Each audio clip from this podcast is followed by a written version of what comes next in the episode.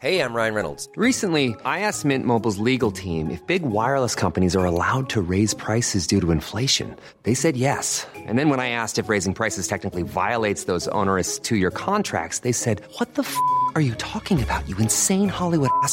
So to recap, we're cutting the price of Mint Unlimited from $30 a month to just $15 a month. Give it a try at mintmobile.com slash switch. $45 upfront for three months plus taxes and fees. Promo for new customers for limited time. Unlimited more than 40 gigabytes per month. Slows. Full terms at mintmobile.com. Hey there, it's Michelle Norris. I'm host of a podcast called Your Mama's Kitchen. When I travel, I'm usually looking for a way to find a taste of home when I'm not at home. And one of the things I love to do when I am at home is entertain. And Airbnb allows me to do that. When I was in California recently, I rented a house that had a great kitchen. And when we were sitting around the table, we're all thinking, we're in someone else's house. Someone could be in all of our homes as well. If you have a home, but you're not always at home, you have an Airbnb. Your home might be worth more than you think. Find out how much at airbnb.com/slash host. Many of us have those stubborn pounds that seem impossible to lose, no matter how good we eat or how hard we work out. My solution is PlushCare. PlushCare is a leading telehealth provider with doctors who are there for you day and night to partner with you in your weight loss journey. They can prescribe FDA-approved weight loss medications like Wagovi and Zepbound for those who qualify. Plus, they accept most insurance plans. To get started, visit plushcare.com slash weight loss. That's plushcare.com slash weight loss.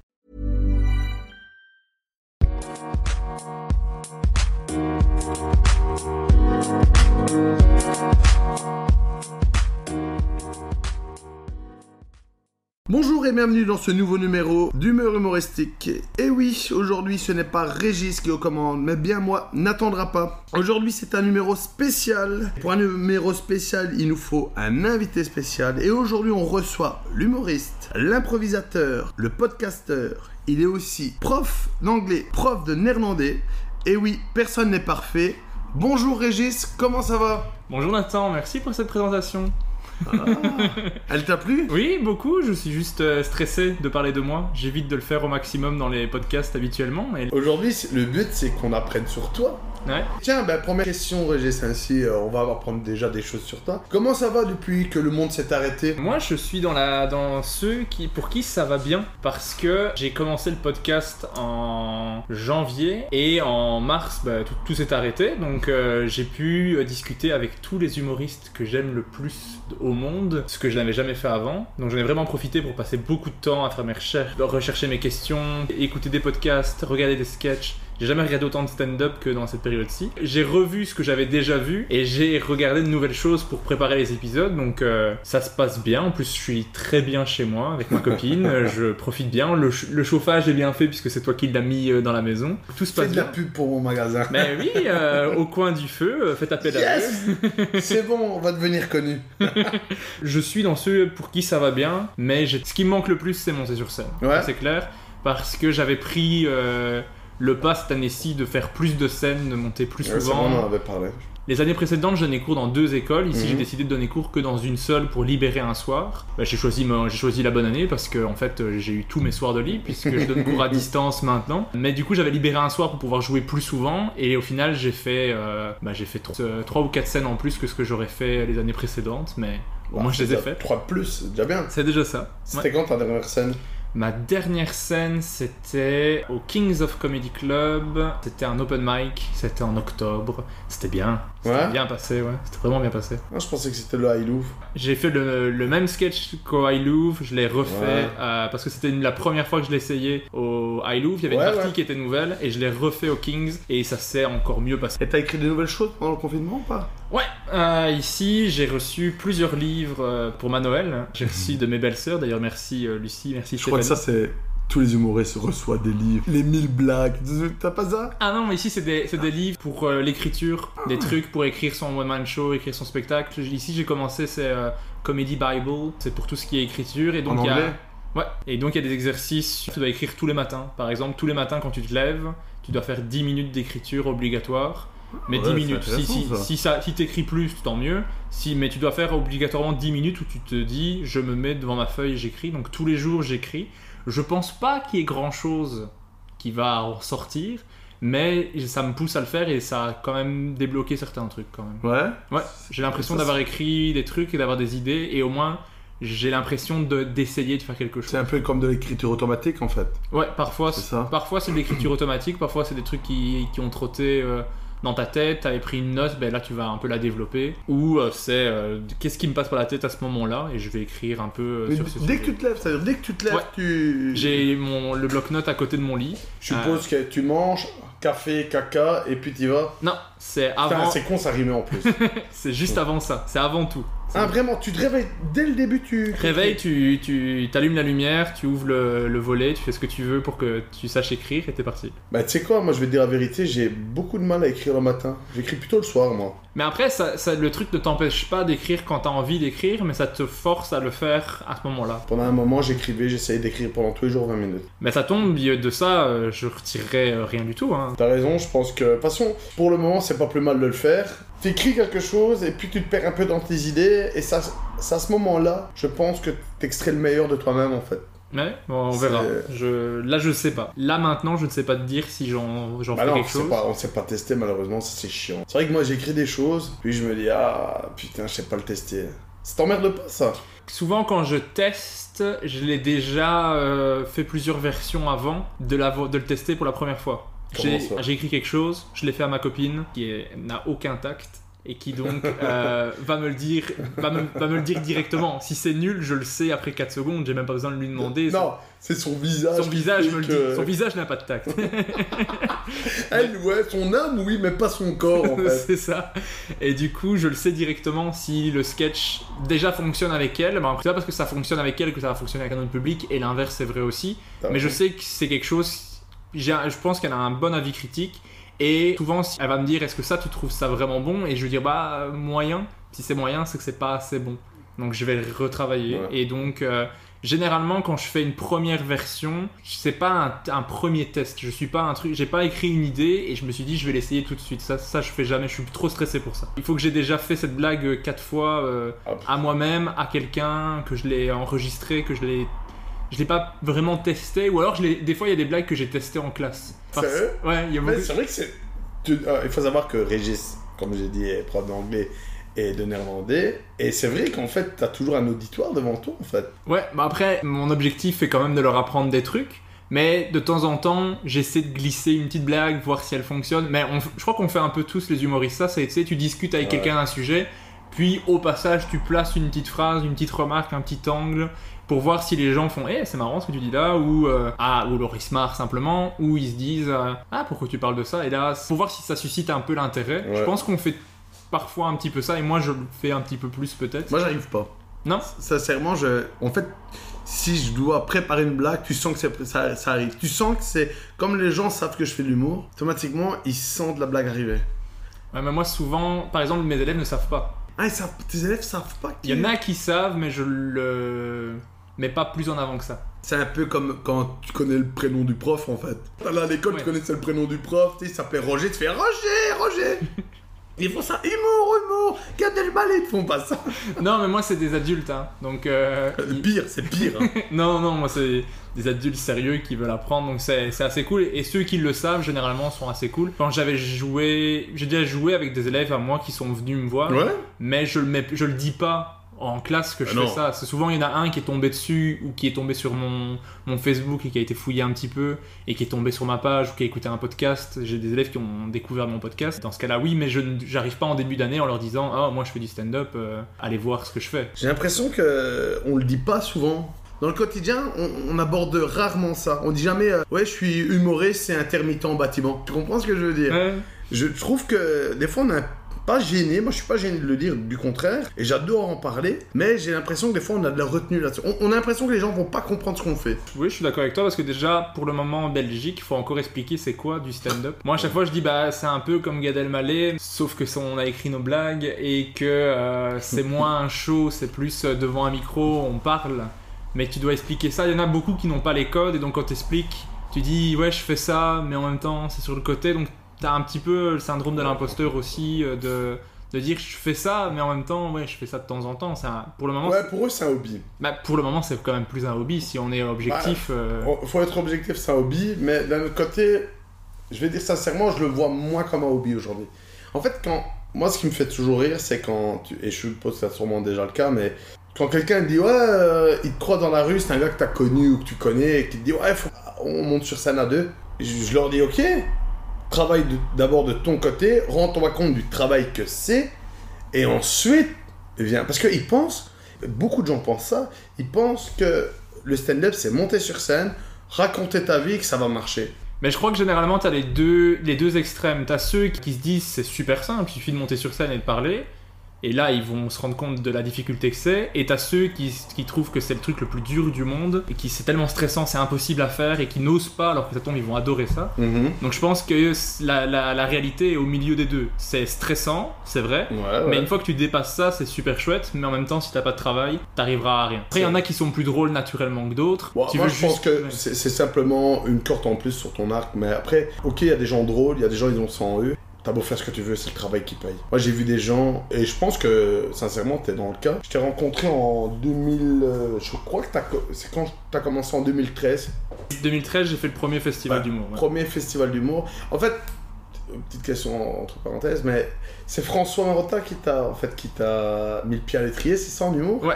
Ouais, ouais. C'est comme ça que t'as as commencé en fait. Pour euh, resituer ça au début, en fait François, est un, François Marotta, qui est un ami qui faisait de l'impro avec nous, il avait fait tout un truc de film avec tous des potes à lui, il voulait, il Mhm. voulait monter un film, à faire un petit court métrage comme ça. François, quoi. François, tout à fait. C'est euh, un petit... J'ai une idée, je vais au bout. C'est ça, j'ai une idée, je vais écrire pendant deux semaines la nuit après mes études de médecine Ouais. et euh, je vais trouver fou, quelque ouais. chose. Bon là c'était c'était en secondaire mais euh, c'était vraiment avec tous des potes à lui et il avait fait un premier film qui s'appelait c'était Welcome to My Life que ça s'appelait et donc c'était un groupe d'adolescents qui vont dans les bois et qui se font attaquer par quelqu'un un peu film d'horreur comme ça mais euh, avec des ados euh, mais petit Projet budget. Blair Witch, quoi. C'est ça, mais très très petit budget, mais en un truc pour se mettre un peu à écrire, commencer à filmer, faire un peu de montage, parce qu'il voulait, il voulait s'essayer à ça. Et donc on était tous réunis, on, on tournait, et moi dès que j'avais l'occasion, je faisais des blagues, parce que euh, moi être sérieux sur un truc de, de tournage, Ouais. c'est pas possible. Je préférais essayer de faire rire le gars qui était en train de faire sa scène, par exemple. On parlait de ça, je lui disais, bah, c'est quand même vachement cool que tu le fasses. Lui, il avait mis euh, un peu euh, les grands moyens dans le sens, le film, on avait fait une journée où, on- à la fin du film, on faisait une diffusion devant tous les gens de la famille, tous les parents qui venaient voir ça sur un écran, euh, on avait des, remises de prix et tout ça. Et moi j'étais là, mais c'est chouette que tu crois en toi à ce point-là, que tu oses faire des trucs. Moi j'ose pas faire ça. Et il me dit, mais toi, c'est quoi ton rêve? Qu'est-ce que tu voudrais faire? Moi je dis, moi j'adore le stand-up, mais je ferai jamais ça. Et il me dit, mais si. Et je dis, ben non, non, non, je vais pas faire ça. Et je vais pas aller devant un public devant qui? Et il me dit, bah devant nous. Tu, on fait une soirée, on a tous les gens qui sont dans le film. euh, on est ici dans la salle qu'il avait où on, on diffusait le truc. Et il me Ah, dit, bah, ses grands-parents. Ouais, bah tu joues là. Il y a un- on, prépare, euh, on prépare un moment, tu me dis bah t'as besoin d'une demi-heure, tu fais une demi-heure, t'as besoin d'une heure, tu fais une heure. Et je dis ouais mais qu'est-ce que je vais écrire? J'ai j'ai pas de blague moi. Et il me dit si si Régis, t'as des blagues. T'arrêtes pas de faire... T'as des blagues et t'as ta vie. Oui, t'as ta vie. Et il me dit mais tu fais tout le temps les mêmes blagues. Ça fait des années, il y a des blagues, je peux t'en dire. T'as celle-là, t'as celle-là. C'est quoi la, blague? Tiens, la blague la plus vieille que tu fais Ah mais la blague la, vie- la plus vieille que je fais... Elle ça- doit être nulle, mais elle doit être drôle, je suis Mais la, sûr. la blague la plus vieille que je fais, c'est c'est le classique quand tu fais... Tire sur mon doigt. Mais c'est un classique quand tu fais du quand tu fais du stand-up, c'est que tu parles de ton tu parles de ton prénom. Et moi je Mhm. disais, euh, bah, je m'appelle Régis Canon. Oui, mes parents avaient décidé avant que je naisse que j'aurais la classe, parce qu'ils savaient déjà que je m'appellerais Canon. Ouais. Ils se sont pas, ils se sont pas dit qu'on allait rattraper le coup. Non, non. Ils se sont dit on va l'appeler Régis. Et je crois qu'entre nous, on se comprend, je pense. Entre nous, je crois qu'on se comprend bien. Mais il me dit donc t'as cette blague là, t'as celle-là, t'as celle-là, t'as celle-là. Puis tu fais tout le temps ça, tu fais tout le temps cet accent là, tu fais tout le temps ce truc là.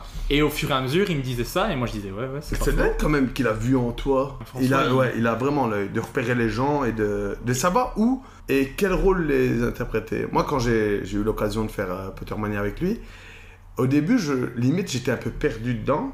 Et souvent, il me rassurait, il me disait non, mais t'inquiète pas. Et très souvent, il- il me recasait dans le rôle en me disant non, mais t'as ta place, t'es là, machin. Et je trouve que ça, et avec les autres, il le faisait très bien. Et il a toujours fait un bon choix euh, de comédien, par exemple, pour les rôles qu'on devait interpréter. Et je, et je comprends le fait d'avoir vu en toi un humoriste. Parce que c'est vrai que t'as un humour un petit peu, tu sais, dans une classe, tu sais, il y, a- il y a toujours un gars qui, comme moi, qui va faire des grosses blagues dégueulasses. Et là, t'as toujours un qui va rajouter un petit commentaire plus drôle, tu vois.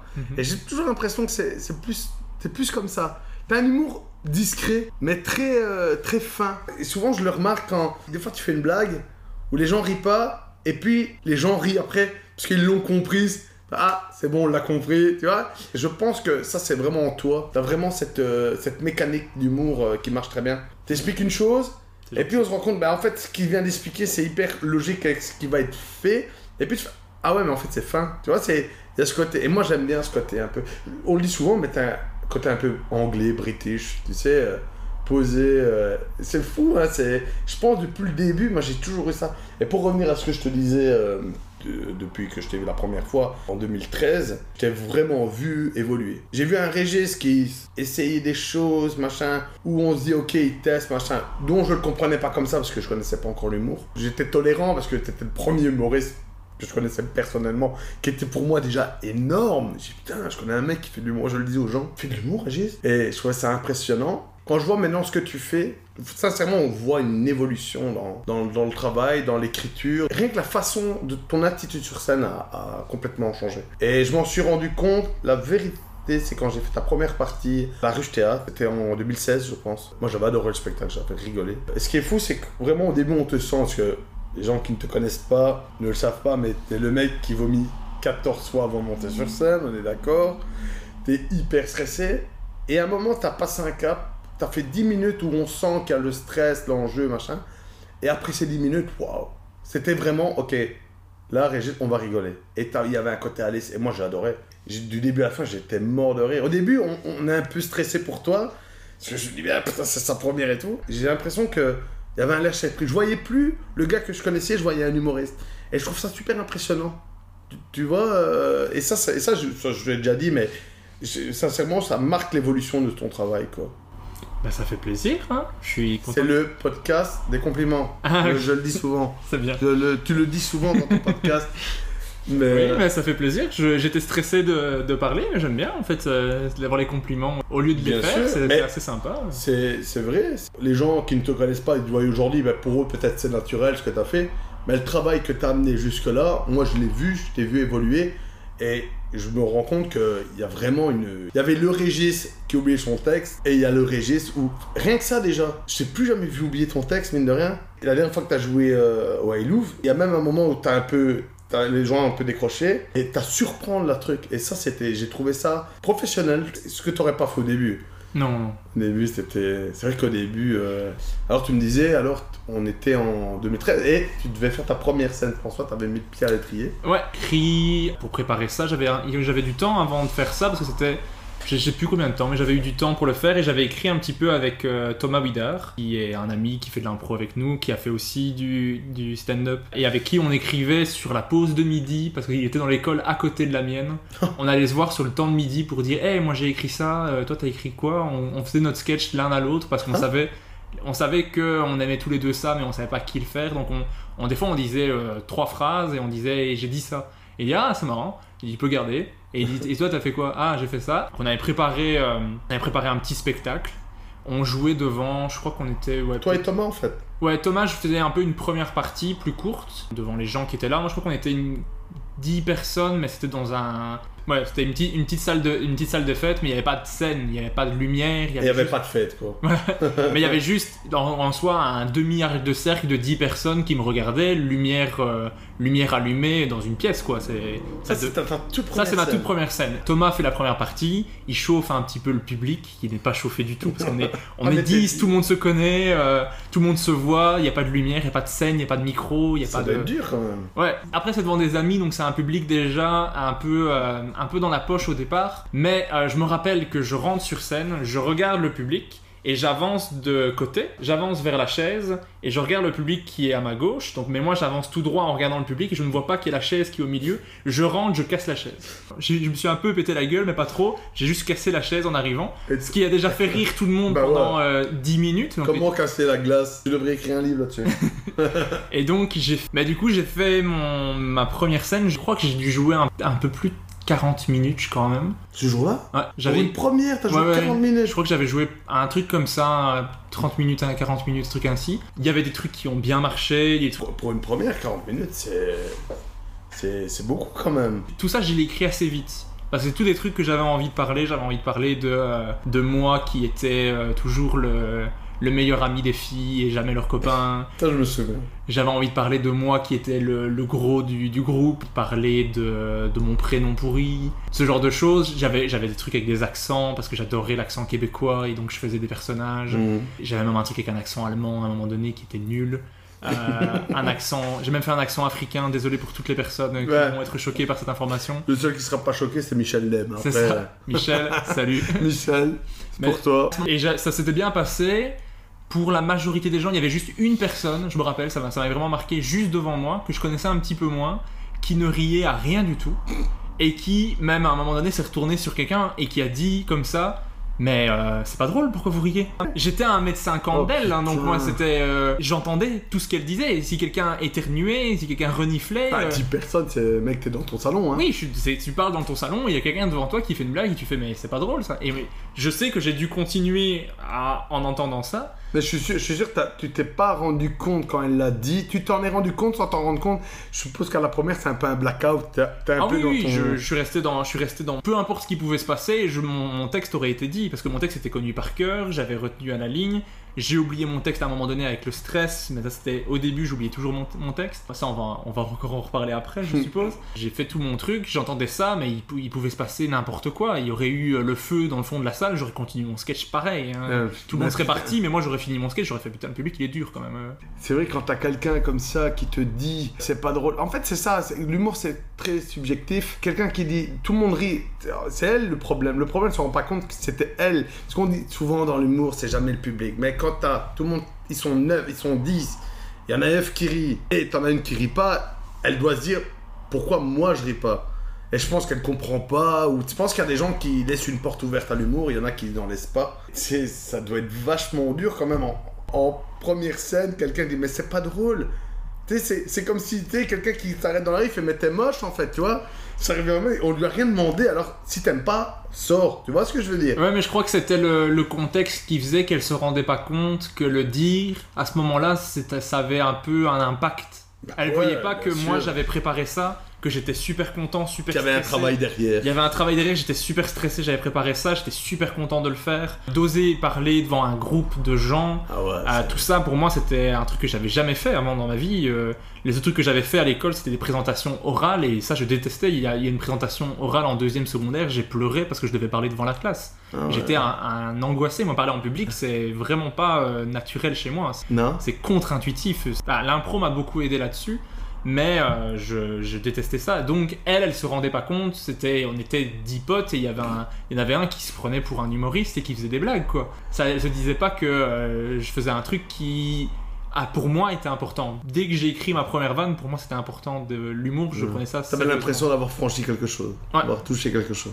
Ouais, vraiment. Et tiens, dans, dans ton podcast, je sais que t'aimes bien revenir un peu en arrière. T'étais comment quand t'étais petit? T'étais drôle ou alors euh, t'étais toujours aussi stressé pour tout pour euh, tout tout tout tout petit, vraiment maternel, j'étais tout seul, mais vraiment tout seul. J'ai vraiment des souvenirs de moi de- qui attendent devant la porte de la classe pour qu'on rentre en classe, pour que je puisse euh, retourner à l'école là où tout se passait bien, parce que j'étais un bon élève et... Ça veut dire que quand t'étais petit, tu jouais pas dans la cour? Ah, on voulait pas jouer avec moi en maternelle. Ah, Sérieux? Ouais, en maternelle, j'étais le, le petit gros, j'ai, on me disait euh, joue pas avec lui. euh, Arrête. Ouais, ouais. Quand j'étais petit, vraiment petit, c'était ça. J'ai vraiment des souvenirs de ça. De euh, joue pas avec lui, il est bizarre. Joue pas avec lui, il est agressif. Les, euh, les enfants sont, sont un peu euh, cruels, c'est vrai. Hein, les Ouais. gosses entre eux sont hyper cruels. Moi j'ai des enfants et je te jure, ils sont cruels des fois. Mais c'est fou quand même. Tu te souviens de ça? Ouais, mais ça, je me, sou- me souviens attendre vraiment, mais devant. Quand je dis devant la porte, la prof devait. Si elle ouvrait la porte, elle,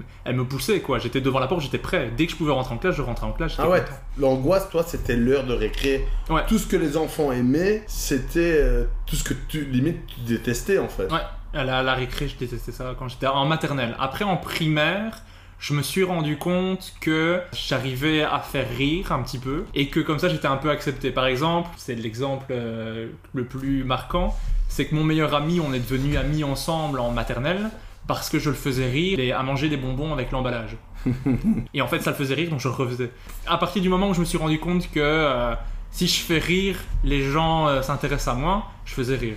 C'était une façon de te faire accepter en fait. Ouais, je devais être ridicule, j'allais, j'allais être ridicule, ça allait faire rire. Si je devais... Ah, juste que, ouais, même à ce point-là, tu te Bah, je, disais. je te dis, je mangeais l'emballage avec parce que ça faisait Ouais. rire. Et Mais donc, je pense que beaucoup d'humoristes ont commencé l'humour comme ça. hein. On se crée une carapace, on crée. En fait, c'est une arme. C'est quoi dire, mais l'humour, c'est une arme. Et on l'utilise, on se dit, ok, on a cette arme, on arrive à comprendre des choses. Et très souvent, je pense que les humoristes, après c'est mon avis personnel, mais on est souvent des. On n'est pas forcément toujours accepté dans la société. Et je pense qu'on se crée une, ça, une arme en fait.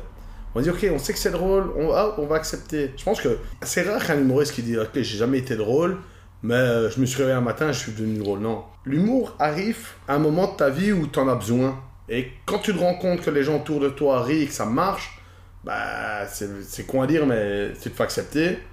Avec les filles, c'est plus facile. Imagine qu'enfant, tu t'es rendu compte que grâce à ça, tu pouvais être accepté. C'est fou. mais je le dis maintenant parce que je, avant, je pense pas que c'était euh, conscient. Je me disais, euh, hein, si je fais rire, les gens vont bien m'aimer, donc je, faut que je fasse rire. Si je, si je dis exactement ce que eux disent sur moi, mais que moi je le dis sur moi en blague, ça va faire rire et donc ça fonctionnait. Donc au lieu que quelqu'un me dise euh, t'es gros, t'es moche, je vais faire une blague sur le fait que je suis gros et moche. Ouais. Mais ça va être drôle et les gens vont dire Hey, il, est, il est marrant. Il est gros et moche, mais il est marrant. Ouais. Euh, donc j'avais un peu ce truc à niveau euh, confiance en soi, euh, respect de soi, c'est nul, c'est dégueulasse. Mais niveau euh, humour, ça a développé des, des armes un peu comme ça, comme tu disais. Et à la maison, par contre, là, c'était euh, c'était un- une émission de Rose Battle en, en permanence, quoi. On se clash tout le temps. Donc le, Ça, je crois que chez moi, c'est le même. mes frères me, me font des blagues, me- mais pas gentilles. Hein, c'est vraiment du. Le but, c'est de blesser, c'est pas de faire rire. Ah Alors, ouais. c'est- Ouais, c'est- ouais. Non, non, C'est c'est. pas une blague, c'est c'est c'est un- pic. C'est un roast battle qui tourne mal. C'est, euh, on fait des blagues, mais ça fait très mal. C'est- Et, ah ouais. et c'est pas bienveillant du tout. Et le but, c'est ça. C'était celui qui est le plus drôle, il a gagné et on arrête de l'embêter un petit peu. Donc, euh, moi, après, j'ai un, un rapport bizarre avec mes frères. Ça, j'en parle dans, dans mes sketchs. Mais l'humour, c'était aussi ça. C'était si je suis suffisamment drôle, on va pas m'embêter. Et Hmm. si je suis pas assez drôle, je vais m'en prendre plein, plein la face. Mais après, si j'étais trop drôle, si j'étais trop piquant, je me faisais tabasser derrière. Donc, fallait trouver le bon. Ah ouais, c'est-à-dire. et C'est deux, deux frères que tu as. J'ai grands- deux grands frères, un, un petit frère et une petite sœur. Ah, t'as une- un petit frère. Ouais. Je pensais que t'avais que Roman. euh, on est, on est cinq enfants. Quatre Ouais, de- cinq enfants. Ouais, juste 5 enfants, c'est vrai. Quatre de trop. Deux sœurs. Avec mon frère, c'est le même. Moi, je me bats aussi, mais je veux dire. Avec tes grands frères, tu quoi Tu t'entends jamais Tu as eu du mal à t'entendre? On s'entend pas. Pas du tout. Bah, on est sociable, on se voit, on se dit bonjour, on se dit. euh, on se dit qu'est-ce que tu racontes, euh, on se parle trois minutes et après, politesse, après c'est tout. Ouais, politesse, c'est politesse comme on parle à son voisin. Et un voisin que ça va, on n'a pas envie d'en d'en savoir beaucoup plus sur lui. Même s'il fait des trous à minuit dans le jardin avec une grue, tu veux pas savoir. Voilà. Eh ben, tu sais quoi, je vais te dire sincèrement, je comprends pas, moi, ça. J'ai un grand frère et une grande sœur, et je suis pas toujours d'accord avec ce qu'ils font et leur façon de faire, mais je les aime. Et comme je les aime, j'accepte des choses. Tu vois, je, je ne me verrais pas vivre sans mon frère et ma sœur. Ben, je travaille avec, attention, je travaille avec, c'est encore différent, mais. Et je trouve qu'il faut une, force, il faut une force de caractère pour te dire, ok, ça ne matche pas avec des membres de ma famille, bah ok, ils sont là parce qu'ils sont là, mais euh, je fais ma vie. Et je trouve ça, d'un autre côté, je comprends pas, et d'un côté, je trouve ça tellement admirable, tu vois ce que je veux dire, dans le sens euh, de, de, de me dire, euh, j'ai pas, moi personnellement, j'ai pas cette force en fait. Ouais, moi c'est après c'est de la un peu de la rancune peut-être, un peu de trucs qui restent, mais c'est juste qu'on a on n'a pas créé de lien, donc le lien n'est pas là. Ils sont beaucoup plus grands que toi. Non, ils ont il y en a un qui a 16 mois de plus que moi et Ah l'autre ouais qui a 4 ans de plus que moi. Ouais, mais c'est mes parents c'est des enfants tous les deux ans. Je- Ouais, ça, mais il faut voir ton spectacle pour le comprendre.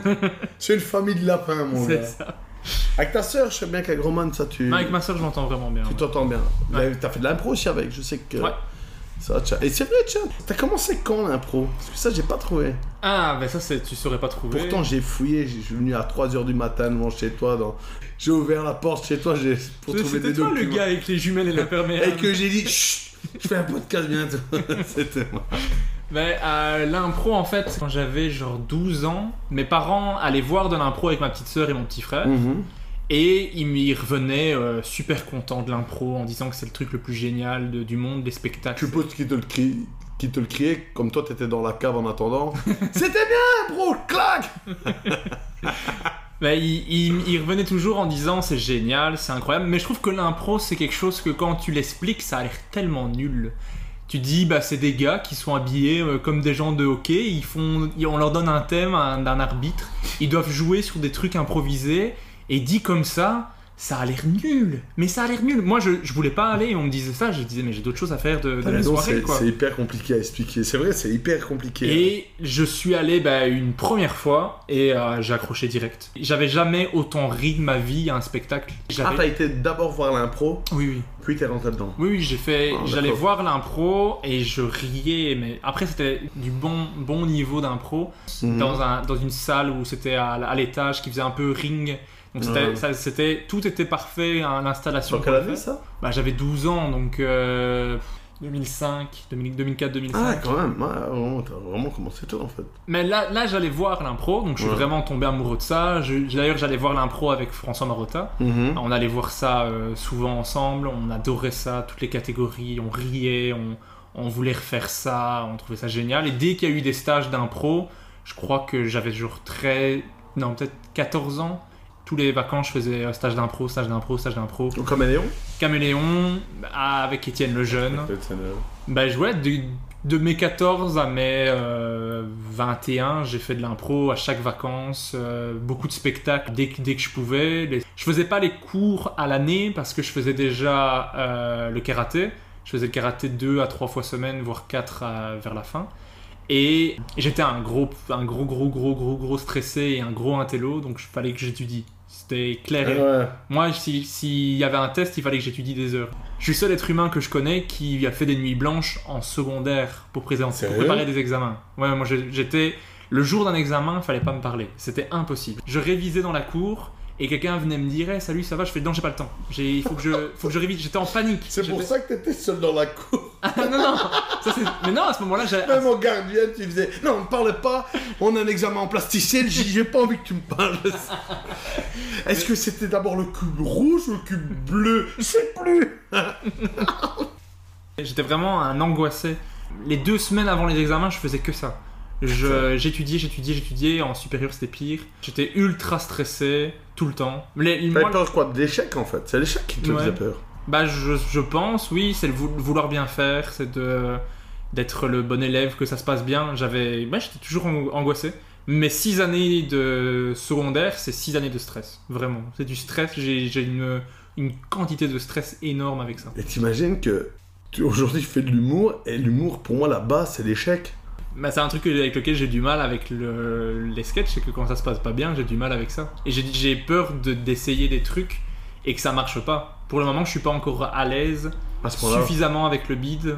Ça, c'est un truc sur lequel je dois travailler vraiment parce que quand ça se passe pas bien, je- ça m'affecte. Et ça, c'est un truc sur lequel je dois travailler parce que, comme tu dis, quand on fait du stand-up, je le sais. Intellectuellement, je sais que il faut, il faut essayer, il faut que ça rate, il faut faire des bides. Obligé. Mais euh, au niveau du ressenti, j'ai beaucoup de mal avec ça parce que j'ai peur de l'échec et peur de de tout mettre. J'ai l'impression que c'est comme un peu faire un combat de boxe. Tout le monde t'évite de te manger une patate en fait. Ce qui est dingue, c'est que t'es improvisateur et, et l'impro, c'est que tu montes avec sur scène avec des choses que, que tu ne connais pas. Tu montes avec de l'inconnu. Après, oui, on a des armes, on a des outils en impro, mais c'est dingue quoi, parce que t'es très bon improvisateur en plus. Mais l'im- l'impro m'a beaucoup aidé. Au fur et à mesure que je faisais de l'impro et que je voyais que ça se passait bien devant le public, que je savais réagir, que les gens réagissaient bien, ça m'a beaucoup aidé sur scène, ça c'est sûr et certain. Ça m'a beaucoup aidé dans la vie. Moi, je conseille à tout le monde de faire de Ouais. l'impro parce que ça, moi, je Je trouve que ça, aussi, vraiment. moi, je trouve que ça ouvre ton cerveau à des possibilités et à voir les choses. À l'acceptation aussi. aussi à accepter et même dans- quand quelqu'un te parle de réagir sur ce qu'il dit et de Ouais. d'être toujours dans le moment et de Sincèrement, on devrait l'inclure dans les écoles. ouais moi je trouve que c'est vraiment un très très bon truc et je le rends- m'en rends compte avec mes élèves des fois quand je leur demande de- d'imaginer une situation ou de réfléchir à un truc moi j'ai mille idées qui Mhm, arrivent d'un mhm. coup et eux ils sont là mais je sais pas euh, qu'est-ce que je pourrais dire mais je peux, vous pouvez dire ça ça ça ça ça Mhm. ça ça moi je trouve l'impro m'a vraiment ouvert le cerveau c'est vraiment comme si on m'avait fait hey, regarde tout, ce- tout ce qui est possible de faire Je pense que c'est le fait d'accepter que. C'est aussi d'accepter soi-même qu'on peut être créatif en fait. Mais en l'impro, moi j'ai j'ai adoré, ça m'a beaucoup aidé. Mais par exemple, à l'école, j'étais toujours autant stressé. Début secondaire, j'ai vraiment le souvenir de la deuxième secondaire là, que je te disais, où je commence à parler, j'ai dit mon titre. Et je me suis mis à pleurer parce que j'étais en panique, je, je tremblais de partout, j'ai failli m'évanouir, je... la prof m'a dit sors deux minutes, j'étais, je tremblais, j'étais tout blanc, je suis remonté, en, je suis arrivé en classe, elle m'a dit euh, ça va aller, j'en voyais qui riait, j'avais envie de pleurer, enfin j'étais vraiment mal.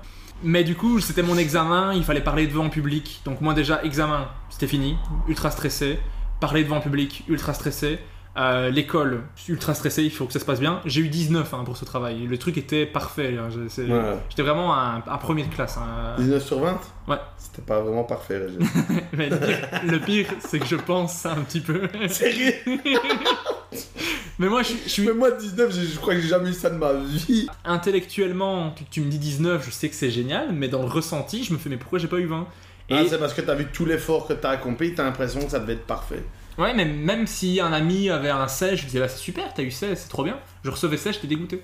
Alors que parce je que t'as mis la barre trop haut, je pense. Ouais, c'est ça. Mais du coup, je suis toujours stressé parce que j'accorde trop d'importance. Même en impro, quand ça se passait pas bien, je m'effaçais au fur et à mesure. Il y, a des, il y a des spectacles où la première impro se passe pas bien, bah tu me vois pas dans la deuxième. La troisième, je vais remonter, elle se passe pas bien, tu me vois pas dans la quatrième, tu me vois peut-être pas dans la cinquième, tu me verras faire un petit passage dans la sixième, mais tu me vois pas prendre de la place. Alors que quand ça se passe bien, bah, première impro ça se passe bien, deuxième impro tu vas me voir, troisième impro tu vas me voir, quatrième impro Ah, tu je- vas flotter, à ce moment-là, tu vas ah, flotter. une fois que ça se passe bien, je flotte. C'est tout se passe bien.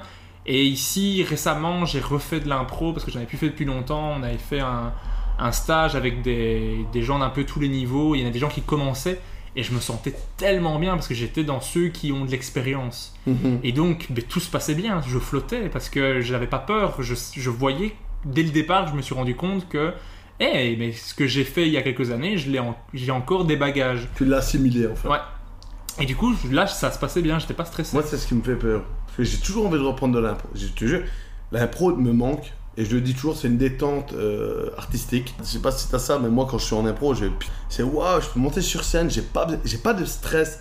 J'en ai déjà pas trop en temps normal, mais je vais m'amuser, quoi.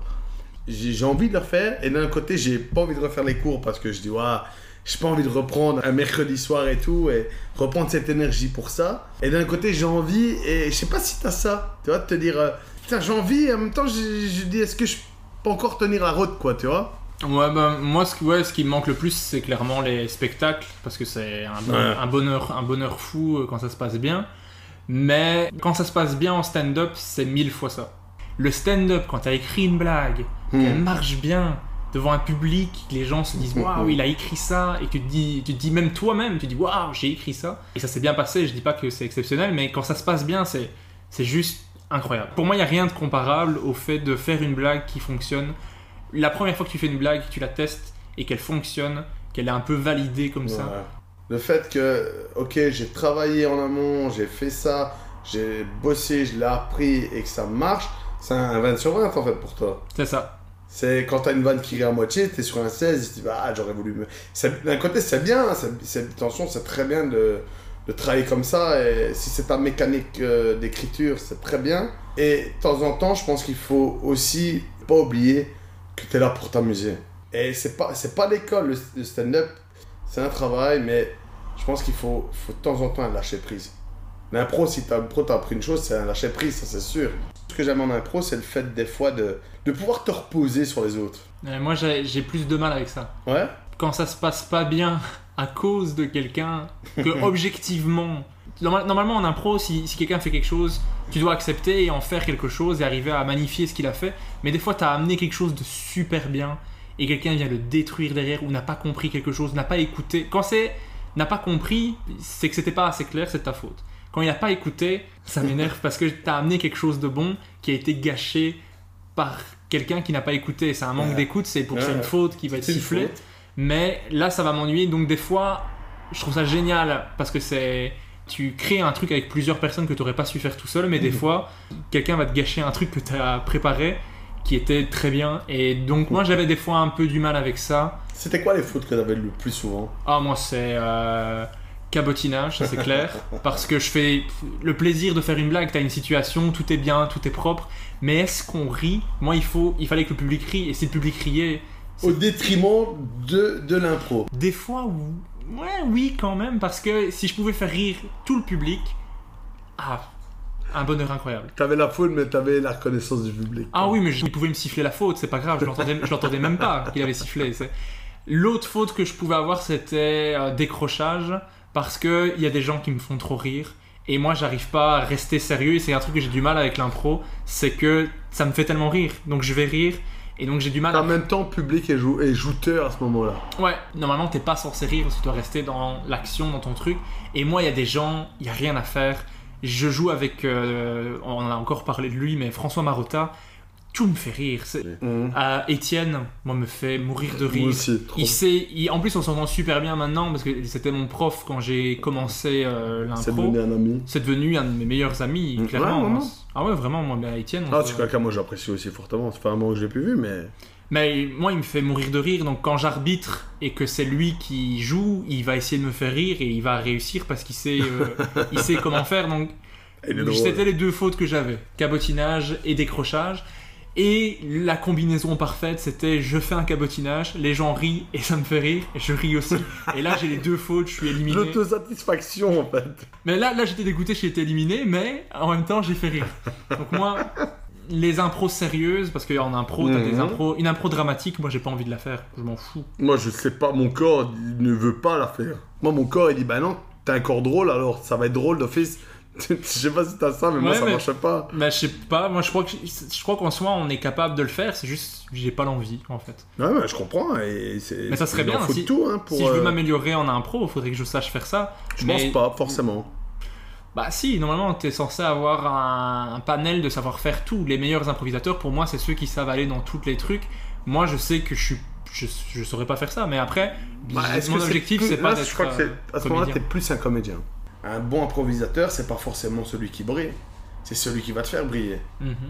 Et quand tu joues avec ça, toi, en tant que maître drôle, tu peux amener, tu peux pointer, tu peux aller rechercher le point, tu peux, mais eux, ils sont là, et c'est là, pour moi, un bon improvisateur, c'est lui qui va tellement tout amener sur un plateau que tu deviens super bon, tu vois.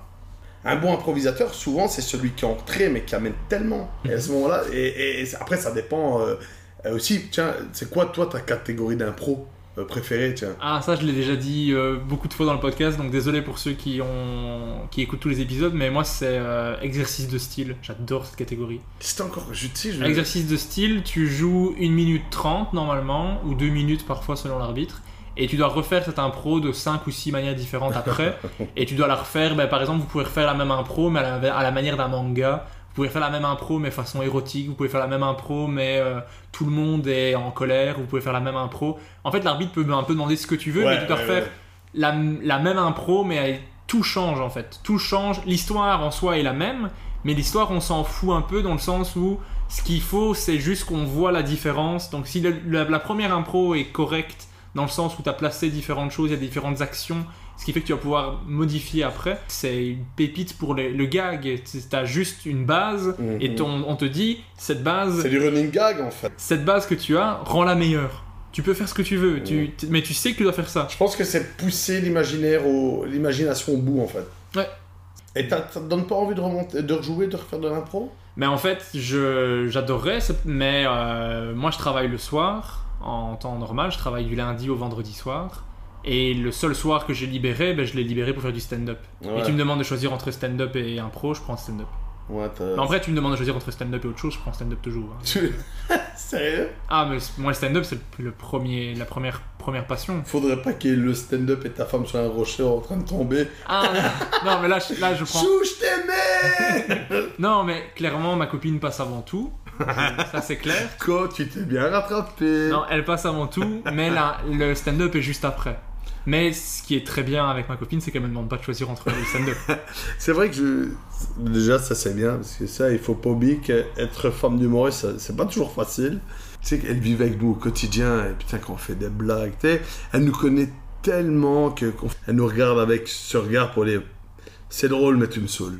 T'as jamais vu ça de faire si, hein si, si. C'est drôle, hein Ouais, mais là, moi, en plus, quand j'ai une scène, elle doit supporter le fait que je vais, je vais lui faire le sketch une première fois. Elle va réagir ou pas, ou je vais retravailler, je vais lui refaire le même sketch, je vais lui refaire une troisième fois. je vais lui refaire avant de partir pour la scène parce qu'il faut que je le connaisse par cœur. Est-ce que tu penses que c'est bien? T'as vu ici, je l'ai dit ça comme ça, donc c'est un petit peu plus drôle. Peut-être que si je fais ça. Mais elle me dit, mais j'ai pas vu de différence. Enfin, ça dépend. Des fois, c'est des, Et des ça, c'est rien pour des petites scènes, des scènes, Là, c'est pour des une scènes ouvertes. Là, c'est pour une petite scène de 10 minutes, hein, parfois. Mais alors, quand tu. Et je lui, je lui ai fait 5 fois sur la semaine et je lui refais le jour avant de partir. Dans ma voiture, je refais, Ah le, oui, ah je d'accord. refais le texte, mais je suis trop stressé. Point-là. Et, euh, Et, a- et attends, et parce que tu fais des, des festivals, tu, tu fais beaucoup de festivals, tiens, euh, j'en en humour. j'en ai fait beaucoup les premières années. Là, j'ai envie de dire, là, ça va, le niveau de stress. Parce que si c'est- t'es stressé comme ça pour une scène, un open mic, je veux pas savoir comment t'es stressé pour un, un festival. En fait, Je sais que t'as fait plusieurs festivals, hein, je sais que t'en as fait plusieurs. T'as fait quoi? Attends, on va vite rémunérer, mais t'as fait le Festival Montois du Rire, le MDR, 2013, 2014, 2015. T'as fait Rémi Court 2015, 2016, là t'as eu le prix, les prix des artistes. les- prix des artistes, ouais. Les deux années. T'as fait Bastogne aussi, je sais que t'as fait Bastogne. Bastogne, j'ai fait le casting. T'as fait le casting, t'as J'ai pas, été pris, mais j'avais j'avais fait le casting de Rochefort. J'ai fait le festival de Herve deux fois. Une fois, j'ai été en Ah, quart. dire. ouais. En quart de finale, une fois j'ai été en demi, une fois j'ai pas été pris. Mhm. Et j'ai fait deux fois le festival de mon école. Ça s'appelait le Danzatemu. Ah, C'était un truc genre euh, spectacle de talent, donc tout le monde peut venir faire ce qu'il veut. Et moi, je m'étais dit, ben, je vais Ah, faire. mais comme dans les films américains, Ouais, où chacun passe son. Je pensais qu'il y avait qu'en Amérique qu'on faisait ça. Et bien moi, je l'ai fait deux années. Je l'ai fait en cinquième secondaire et en sixième secondaire. Bah, j'ai fait euh, un sketch de, je crois que c'était 6 ou 7 minutes devant mon école. Donc les, les potes qui, il y en a, il y en a qui ne m'avaient jamais vu parler de leur vie et qui m'ont vu arriver sur scène et faire un sketch et se sont dit, ouais, il est drôle en fait. Putain, mais c'est fou. Tu sais que c'est, c'est fou. euh. Les, ouais, les profs, il y a des profs qui m'a, bah, par exemple, ma prof qui m'avait vu en deuxième secondaire en pleurs parce que je devais dire un titre. Elle, euh, elle t'a vu monter. elle m'a vu monter sur scène et faire des sketchs devant des gens où je, je parle de moi. euh, Tous les parents d'élèves et les élèves. Putain, moi j'aurais j'aurais pas osé. Et en fait, à ce moment-là, je ne disais pas à mes parents, à ma sœur, je disais à personne que je faisais ça. Il y avait juste les gens de l'école qui savaient. Et il y a même des photos. Ma mère me demande, mais qu'est-ce que tu faisais sur scène? Je dis, ah, j'ai présenté François parce qu'il jouait du piano après. Il m'a demandé à quelqu'un, pour, parce que je voulais pas dire que je faisais du stand-up. parce que je voulais pas que mes frères sachent que je fais du stand-up. Et Pour pas qu'ils t'insultent au passage. pour ça? pas qu'ils viennent si je faisais une Ah, scène carrément pour pas que qu'ils viennent si je fais une scène et pour venir m'insulter, pour pas qu'ils se moquent de moi à la maison, pour pas que quand j'écris un truc ils aillent voir ce que j'écris ou qu'ils déchirent ce que je fais. Enfin c'était, il fallait. Ah ouais, vraiment, t'es Ah ouais, moi je, je cachais mes feuilles pour pas que mes frères le voient, pour pas qu'ils sachent ce que je fais et j'en parlais pas. Premier festival Montois du Rire, je m'étais inscrit pour parce que c'était Bilou qui organisait, c'était à l'Arcobaleno Mhm. là où on faisait l'impro donc je savais, je- Tu connaissais le lieu. je connaissais le lieu, je connaissais, les- je savais le, le truc, je savais comment ça se passait. J'avais été voir l'année d'avant, il avait fait des scènes et donc j'avais, j'avais adoré. Je me suis dit cette Faut que je année, le fasse, quoi. bah j'ai fait les scènes avec François, il faut que je le fasse, faut que je. Et j'avais pas dit à mes parents que je faisais ça. Et donc ma mère avait réservé le spectacle et elle savait pas que j'étais dedans. Donc moi je suis dans la salle avec eux et en Et fait tu l'as fait exprès? Je l'ai pas dit parce, parce que je voulais pas que mes frères viennent. Tu voulais pas que ta mère le dise à tes frères? C'est fou, ça Le présentateur m'appelle et le prochain c'est Régis Canon et donc je monte sur scène et je fais des sketchs. Mais mon père, ma mère et ma soeur sont au premier rang sur la droite. Je revois encore la tête de ma mère qui fait une tête de mais qu'est-ce qu'il fait sur scène? Il avait pas dit qu'il allait juste présenter Thomas qui passait après ou présenter quelque chose. Il- J'avais encore trouvé une excuse pour dire quelque chose et je lui ai dit ah je reviens. J'avais fait mon sketch, ils avaient trouvé ça drôle. En cependant, je trouve que c'est une belle surprise pour tes parents de l'apprendre comme ça. Oui, mais ils étaient, mes, mes- mes parents sont super cool. Mes parents sont Ouais. super encourageants. Si je leur avais dit euh, à la fin de mon secondaire, euh, je quitte, euh, quitte- tu quittes tout pour faire de l'humour, ils m'auraient dit ouais, vas-y. Ma mère aurait été super contente si j'avais fait genre euh, le conservatoire. Elle aurait adoré ça parce L'école nationale de l'humour. L'école nationale de l'humour, elle aurait, je pense qu'elle aurait été, elle aurait été encourageante. Je pense, je sais pas si. Je sais que ça, c'est un de tes rêves. euh. Ouais, mais ça, c'est. C'est pas un rêve de je l'ai pas fait parce que euh, mes parents étaient contre ou parce que. Non. C'est juste, je me sentais incapable de faire ça. Ouais. Pour moi, j'avais pas le, le talent suffisant pour le faire, pour aller euh, vivre tout seul au Québec pendant deux ans. Euh, moi, il me fallait une solution sûre de. euh, Tu voulais une sûreté. Une sûreté. Bah, je- pour moi, je m'étais pas capable. Je me suis, pour moi, c'était un rêve de, de faire du stand-up, mais pour moi, je me trouvais pas bon. Pour moi, c'était pas possible. Moi, Régis, qui fait, qui n'ose pas parler devant un public, qui le premier euh, festival Montois du Rire, je perds mon texte tellement je suis stressé. On me voit trembler, sort- sortir ma feuille de ma poche en tremblement. Mais la vidéo est sur YouTube, je pense. Là, pas la première, pas la, pas la, pas la première scène. Ouais. J'ai oublié mon texte Ah. les, les trois fois où j'ai joué au, au festival Montois du Rire. Parce que c'était mes premières scènes en soi, hein, à quelques trucs près, mais j'étais trop stressé. Là, c'était un public, il y avait un festival. Ouais. Et Les donc- conditions étaient réunies pour que tu Ah, ta race, quoi. Et en fait, ça faisait rire. Ça faisait rire les gens. Quand je sortais mon texte, les gens pensaient que c'était pas voulu. C'était et donc, drôle.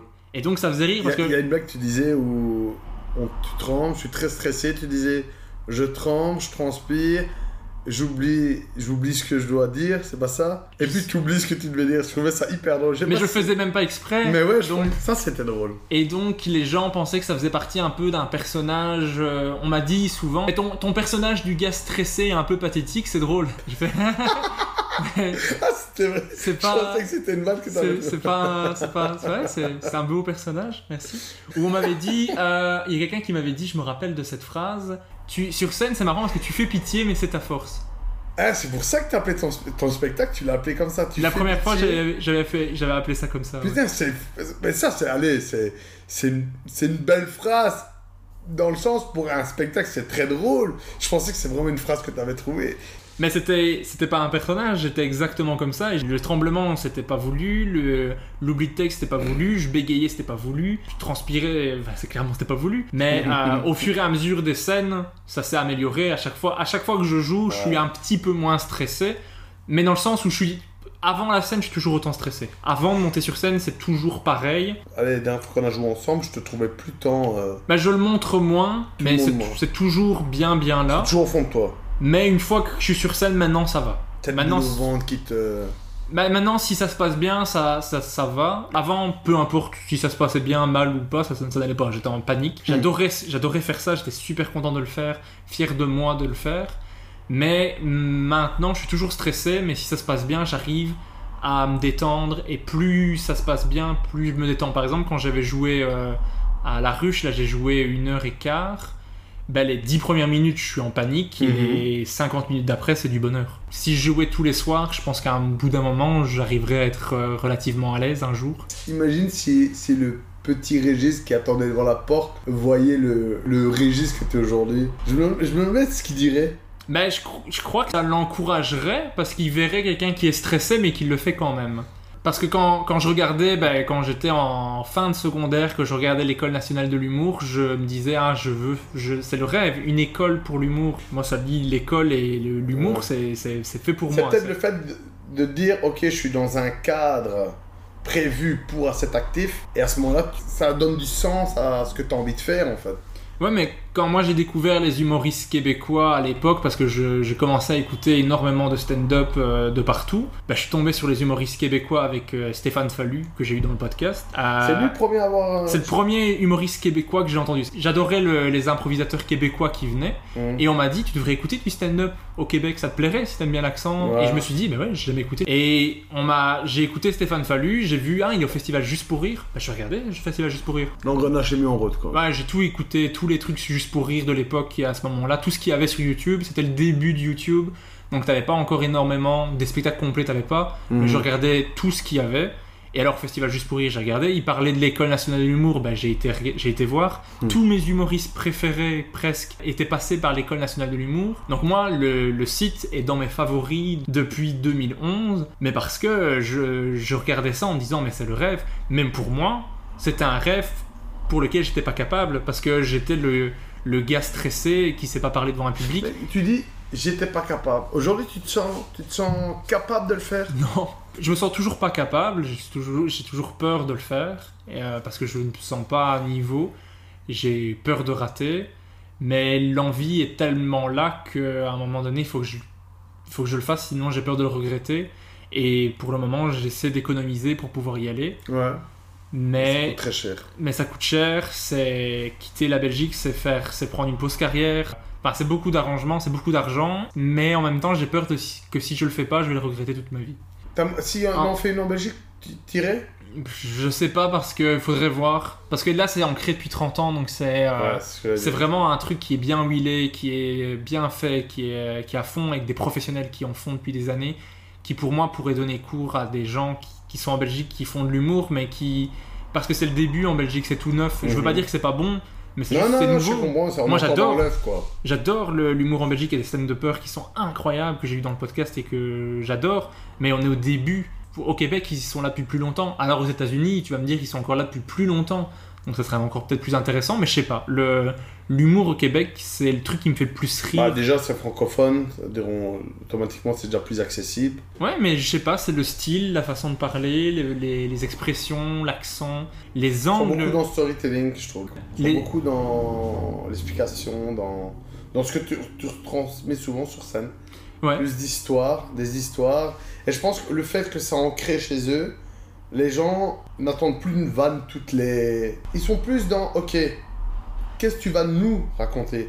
Qu'est-ce que tu vas nous amener? Parce que tu sais, faire des blagues, tout le monde sait vraiment, allez, faire des blagues, des punchs, c'est facile, mais arriver en disant, moi je suis comme ça, ma façon de voir le monde, il est comme ça, elle est comme ça, et je pense que c'est c'est l'humour québécois est plus centré là-dessus, j'ai l'impression. Après, c'est mon avis personnel, mais Bah, Il y a, ouais, il y en a qui sont là-dessus, mais il y a beaucoup de, il beaucoup de styles en fait. Il y a, y y a un peu de tout. C'est plus varié l'humour québécois que ce qu'on a chez nous, parce que nous, on- il y en a plus qui essaient d'imiter quelque chose qu'ils ont déjà vu, Mhm. qu'au Québec ils sont plus là-dedans. Ils ont développé leur truc. Il y a des one-liners, il y en a c'est des anecdotes, il y en a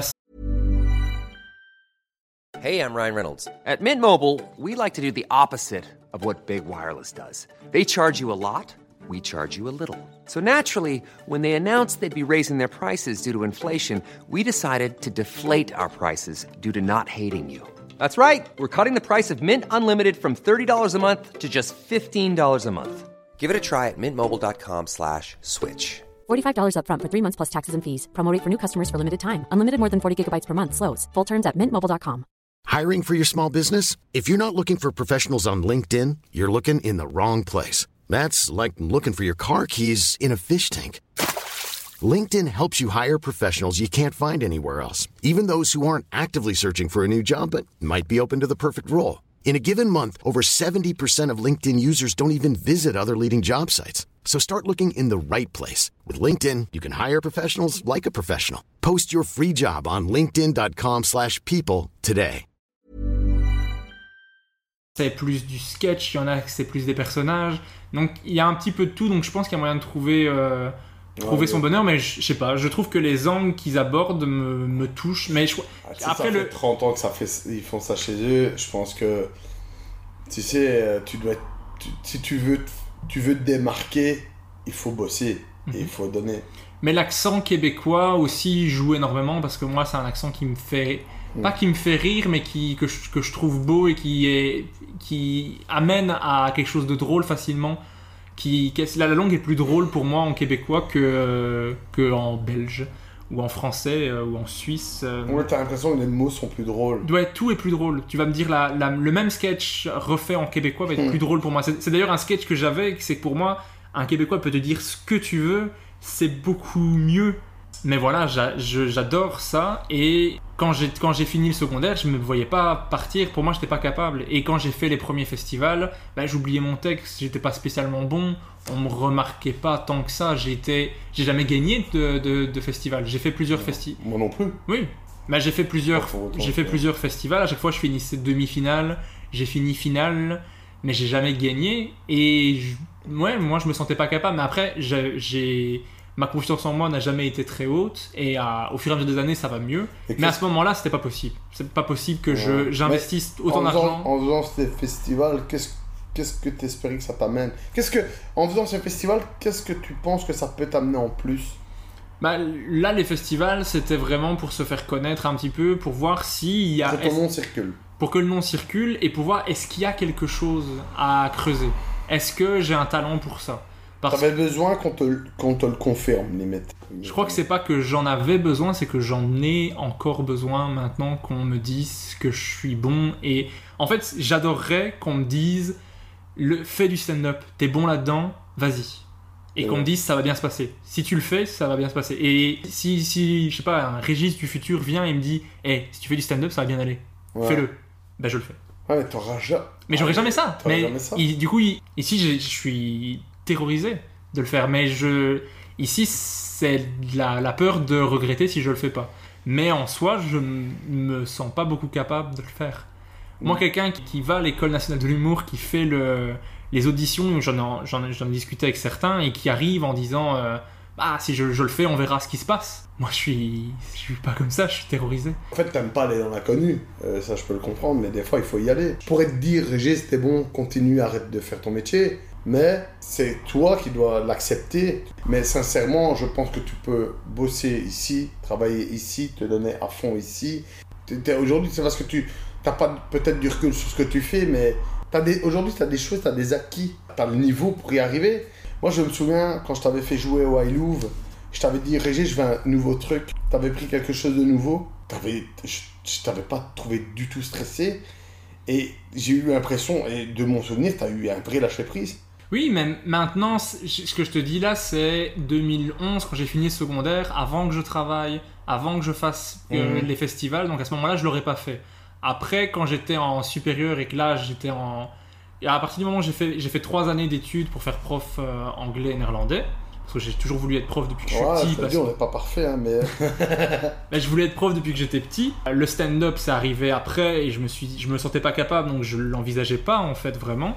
Et donc, quand j'ai fait mes trois années de supérieur, ben, au fur et à mesure des années, on a de plus en plus de stages, plus en plus de travail, plus en plus de stress pour moi. Et donc, au fur et à mesure je faisais moins de scènes, je faisais moins de festivals. Euh, les festivals, je les faisais, mais je les gagnais pas non plus. Donc moi, je me disais que j'étais pas bon. Bah, C'est parce que je pense que t'étais pas à 100% à ce que tu disais à ce Non, moment-là. non, c'est clair, mais à, à Remicourt, j'ai eu euh, deux fois le prix des artistes, Bah, c'est bien. qui est le prix de, de la pitié. euh, qui est... J'ai jamais compris ce, ce prix, mais t'as eu deux prix en plus que moi, parce que moi, j'ai jamais eu de prix à Rémico. Ouais. Je l'ai fait deux fois, j'ai jamais eu de prix. C'est-à-dire, t'imagines déjà que c'est très bien ce que tu, tu vois Mais le, le prix des artistes, c'était les, les quatre qui vont en finale, ils disent qui est-ce qui aurait dû être en finale avec vous? Parce que vous trouvez qu'il avait le talent pour. Et ben moi, je l'ai eu deux fois ça. Mais peut-être que ça, ils te l'ont peut-être. Parce que une personne qui te le donne, tu peux dire que c'est de la gentillesse. Mais quatre qui se disent, ok, lui, il le méritait, c'est quand même que t'as fait quand même écho dans. Dans l'allée de. Ouais, mais je pense qu'il y a aussi un facteur qui jouait, c'était que je m'entendais bien avec les quatre qui étaient en finale parce que je, je suis, je suis quelqu'un de, de gentil et que quand j'aime bien quelqu'un, je vais lui dire. Moi, j'ai toujours cru que t'étais un gros connard. Mais après. Mais ça, ça, moi, c'est ce que je me suis à dire. ça, c'est hors mais- antenne. Ça, c'est Ouais, quand le, pod- le podcast est éteint, Tu gifles des gens. le podcast est branchés. éteint, tu te barres d'ailleurs. Mais, euh, Et tu me grattes dessus. mais euh, voilà, donc oui, pour moi, je j'étais pas j'ai jamais fait ça suffisamment sérieusement que pour voir est-ce que je pourrais aller quelque part avec ça. Et ici, à partir du moment où j'ai été diplômé, j'ai voulu euh, travailler en secondaire pour euh, avoir mes soirs de libre, pour pouvoir faire plus de scènes. Mais j'avais pris des heures en cours, du en cours du soir avec des adultes. Et mes heures en cours du soir se passent bien parce que j'adore le public et parce que ça se passe bien, parce que les gens sont là, parce qu'ils ont, parce qu'ils ont choisi d'être là. Mais euh, en secondaire, j'ai détesté. J'ai tenu deux ans. Et là, tu me, tu m'offres un milliard pour faire euh, deux heures de cours, je dis non. Ouais, parce que eux ils sont pas là et c'est pas, c'est- juste leur volonté, ils sont pas là par bah, j'ai fait des sketchs, j'ai fait des sketchs là-dessus euh, sur euh, mes années en secondaire. Mais moi, je suis arrivé à un moment donné, la deuxième année, où il me restait. Il y avait un, un jour, le jeudi, j'avais une heure de cours. 50 minutes. C'est 50 minutes une période de Mm. cours. Et je ne dormais pas de la nuit. Impossible d'aller. Je. le- Tu sais, le- les tremblements, le stress, j'avais envie de pleurer. Je pleurais après, je pleurais avant. Je... Sérieux? essayé de pas pleurer pendant. L'angoisse, les élèves, le, le stress. Tu le- savais pas ré- en fait, le truc le plus dur que j'avais avec le secondaire, c'était cette ce sentiment d'inutilité. C'est que cette année scolaire-là, en secondaire-là, si je ne suis pas là, aucune différence. Les élèves n'ont rien appris, non, je ne leur ai rien apporté, ils ne m'ont rien apporté, il n'y a pas eu d'échange, ils m'ont juste apporté du stress, j'ai eu un ulcère à, à l'intestin. Euh, dingue ça. je- L'inutilité complète de ce truc.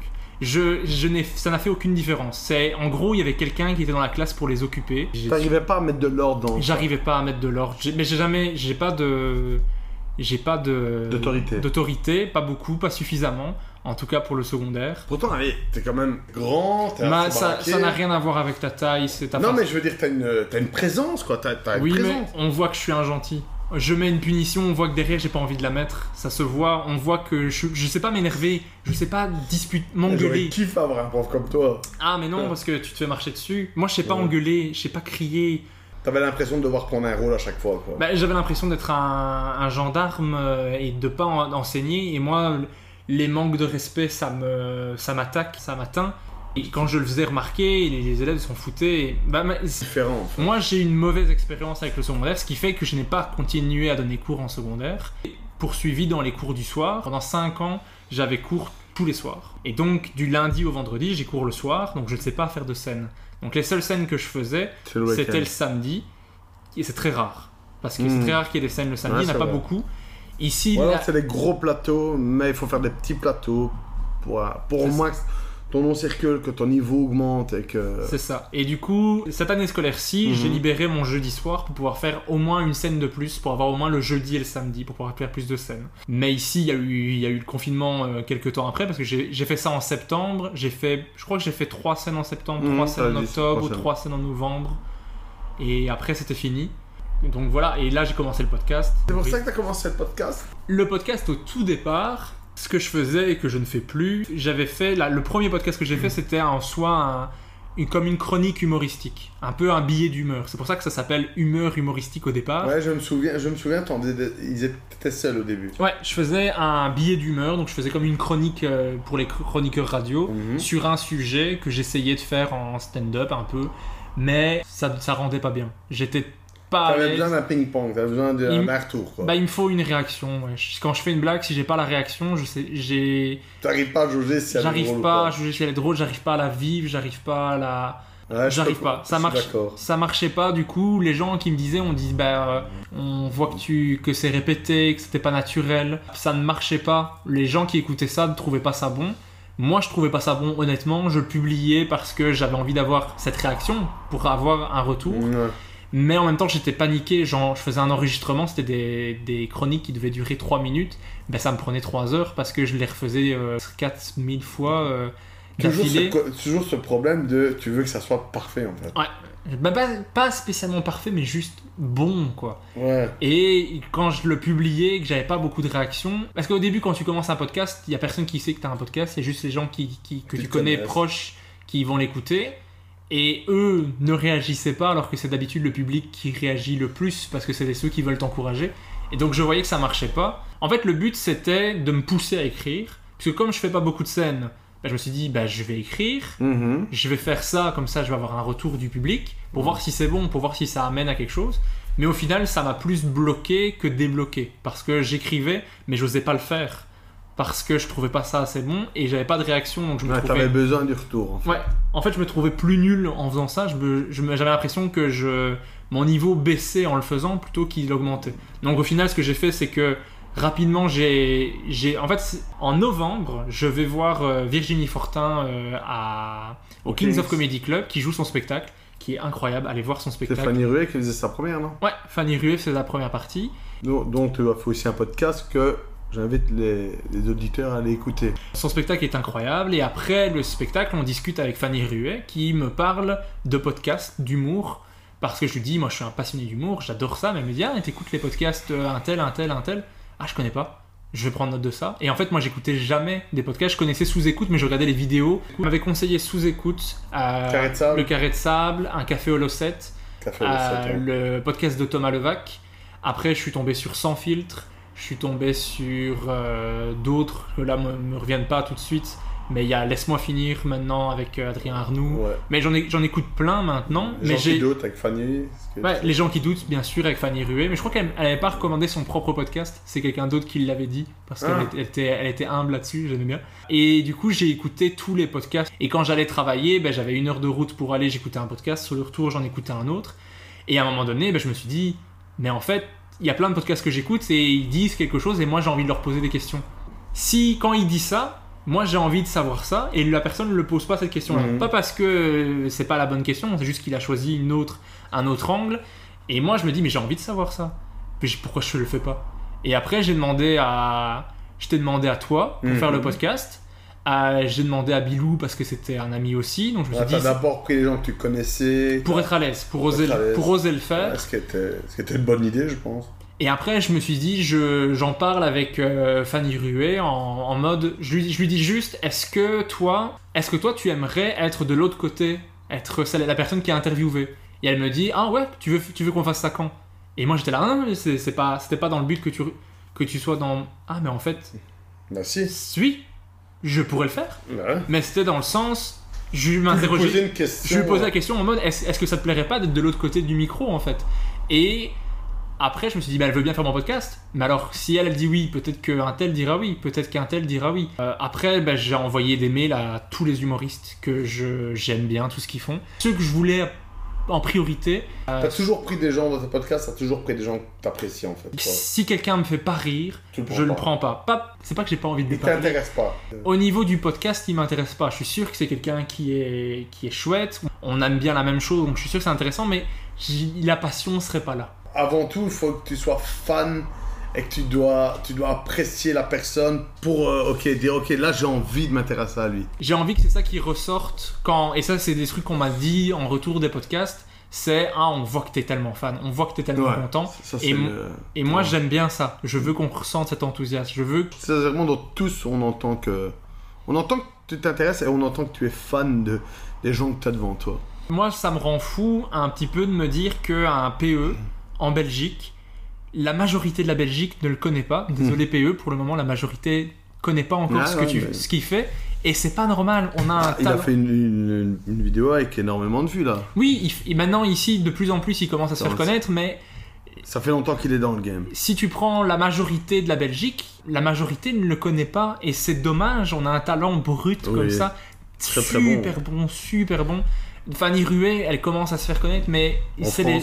En- elle se fait connaître en France et du coup elle va se faire plus connaître en Belgique. Ouais, souvent c'est comme ça que ça se passe malheureusement. Mais pas là en France pour, pour, pour que les Belges. Ah, il est drôle. J'ai l'impression qu'il faut être en France pour être validé, qu'on a un cachet était Ouais. made in France et on revient ici en fait. Ouais, en Belgique, c'est un, un peu ça. Mais moi, même ceux en France qui sont, qui sont super connus, par exemple, moi, un Kian Kojandi, il y a encore des gens qui ne savent pas c'est qui, et je trouve pas ça normal. Pour moi, c'est quelqu'un que le monde entier devrait connaître. T'as raison, c'est quelqu'un, c'est quelqu'un qui est, bah, déjà il a, un humour bienveillant. C'est un humour qui, est très fin dans ce qu'il fait et, quand tu vois son spectacle qui est gratuit sur YouTube, euh, Pulsion, c'est vrai qu'il a un talent fou et il amène beaucoup. Et d'un autre côté, je trouve ça bien que nous, en tant que connaisseurs, ben, c'est comme si on avait quelque chose en plus que les autres n'ont pas. C'est comme si tu avais un jouet que les autres. euh, Ah ouais, moi j'ai envie, j'ai envie de pouvoir parler de mon jouet et de. de- T'as envie ouais. d'en parler. J'ai envie d'en parler avec tout le monde. J'ai envie. Tu peux en parler autour de toi, dire regarde-le, on en discute après. Ah oui, oui. Ce que j'ai fait avec des collègues à moi, et on en a parlé après, tu vois. Mais c'est ça, mais du coup, c'est un truc qu'on m'a dit par rapport à mon podcast. C'est on m'a dit, Hey, tu m'as fait découvrir, tu m'as fait découvrir un tel, un tel, un tel, un tel. J'ai été vrai. écouté, j'ai adoré. Mais moi, c'est le, le- le meilleur compliment qu'on peut me faire. Si vous écoutez le podcast, si vous écoutez ça, vous écoutez un épisode et vous découvrez quelqu'un, un humoriste, vous découvrez un sketch, dites-le moi. Ça va me faire tellement plaisir parce que j'ai envie que ces gens-là, on, on les connaisse. Il y a, pour moi, il y a des gens qui ont un talent fou et qui devraient pas s'inquiéter de l'avenir. Continue, fais ça. Je sais pas, je, je me dis que c'est qu'il y a des gens qui sont ultra connus par tout le monde pour pas grand chose, et il y a des gens qui ont un talent fou que personne ne connaît. Ça, je, suis- je suis tout à fait d'accord avec toi. Donc moi j'ai envie de mettre ça, j'avais envie de mettre ça en avant dans le podcast, mais une autre raison principale, c'est que j'avais juste envie de discuter avec ces gens-là. J'avais envie de savoir quand, quand un humoriste dit, je vais prendre un exemple, un humoriste dit ah j'ai fait l'école nationale de l'humour, on va lui dire comment t'as comment t'as trouvé l'école nationale de l'humour? Mais moi j'ai envie de savoir Comment il est arrivé là? Comment tu as eu envie de l'école nationale de l'humour? Comment tes parents ont réagi à ça? J'ai envie de tout savoir en fait. C'est pour ça que mon podcast, les épisodes sont souvent longs. Parce que moi j'aime pas les podcasts où les gens parlent euh, 30 minutes et disent ah on aurait bien parlé pendant encore euh, pendant encore des heures mais on va vous laisser parce que 30 minutes c'est le format qui va se faire Ouais. que tu vas être plus écouté clairement au niveau si vous voulez beaucoup d'écoute beaucoup de partage 30 minutes c'est beaucoup mieux que Un podcast, c'est 30 minutes, c'est mieux. bah, même 20 minutes, c'est mieux. Vrai, formats 20 plus, format plus court, ça marchera mieux qu'un format de 2 heures. Si je veux faire dans l'efficacité, Ouais. mon Mais podca- toi- mes épisodes de 2 heures ne sont pas efficaces. Je sais que c'est pas le truc le plus efficace. Mais quand je fais un épisode de 2 heures, je suis frustré de tout ce, ce dont j'ai pas pu aborder. Mhm. Alors si je fais un épisode d'une demi-heure, c'est plus de la frustration. J'ai juste euh, vu le, c'est le, le- le haut de l'iceberg quoi. Et tout le reste, on n'en parle pas. c'est dommage. Moi, donc c'est pour ça que je fais des épisodes longs, mais je sais qu'il faut que je me contrôle quand même pour que les épisodes soient plus- pas trop longs. Bon, Parce qu'une fois que je suis lancé, je pense moi- qu'il faut avant tout le faire avec l'envie et le cœur. Et si ton podcast dure une heure, deux heures, mais qu'il soit intéressant comme celui qu'on fait maintenant, c'est le podcast des compliments, Régis. Et mais tu vois, un, un podcast aussi intéressant, moi ça me dérange pas. Je trouve ça toujours très intéressant d'écouter quelqu'un parler pendant deux heures. Déjà, ce qui est bien, c'est que tu peux apprendre des choses sur lui, mais aussi des choses sur les choses qui t'entourent. Et des fois, simplement, sa façon de penser te donne un angle euh, de, de- Des fois, il y a quelqu'un qui va te dire une chose et tu vas Ah putain, j'y avais pas pensé comme ça. Ah oui, mais moi j'a- j'adore. Hein. Les, les podcasts que je préfère, c'est souvent des podcasts assez longs. Mais en termes d'efficacité, pour que le podcast se fasse connaître, il y a beaucoup de gens qui, qui vont au départ voir deux heures et qui vont se dire ah, c'est trop long, j'ai pas le temps, je vais Mhm. pas l'écouter. C'est vrai. Même s'ils le- même s'ils peuvent écouter en soi 10 minutes un jour, 10 minutes un autre, un trajet, ils vont écouter. Mais après, le podcast n'est pas encore assez répandu en Belgique pour le moment. Ça commence, ça- il y a de plus en plus de gens qui savent. Mais quand je dis que je fais un podcast, trois fois sur quatre, je dois expliquer c'est quoi un podcast. Ouais. Donc déjà, pour le transmettre, c'est pas génial. Après, c'est que du son. Parce que moi, j'ai choisi que ça soit que du son. C'est volontaire parce que je trouve que quand c'est une vidéo, tu veux bien paraître, tu veux bien parler, tu regardes. Il y a, il y a tout ce côté euh, visuel qu'il n'y a pas. Tu te concentres juste sur ce que les gens ont à dire. Et moi, ça, j'adore ça. Ouais, moi aussi. Parce que, du coup, on s'en fout. T'enlèves le superflu. Voilà, moi j'ai fait, un épi- j'ai fait des épisodes où il y a des gens qui étaient en pyjama, pas coiffés, pas maquillés, Mm. qui me parlaient juste à moi. Et donc, il y a ce côté, j'espère, qui, qui Ah, j'étais fatigué le jour-là, j'ai- T'aurais quand même pu mettre un caleçon. Mais ouais, merde quoi. Tu sais bien que j'aime bien faire des podcasts nus. Bon, je vais remettre un slip maintenant, mais. Mais du coup, j'aime bien, ce, ça crée un peu une intimité, j'espère, j'essaie. Un truc relax, on peut discuter tous les sujets. Si tu veux, si tu dis un truc qui te plaît pas, je vais le retirer, c'est pas grave.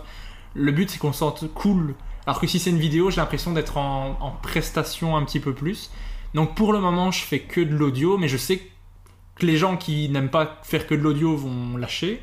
Les gens qui veulent pas quelque chose qui est trop long vont lâcher.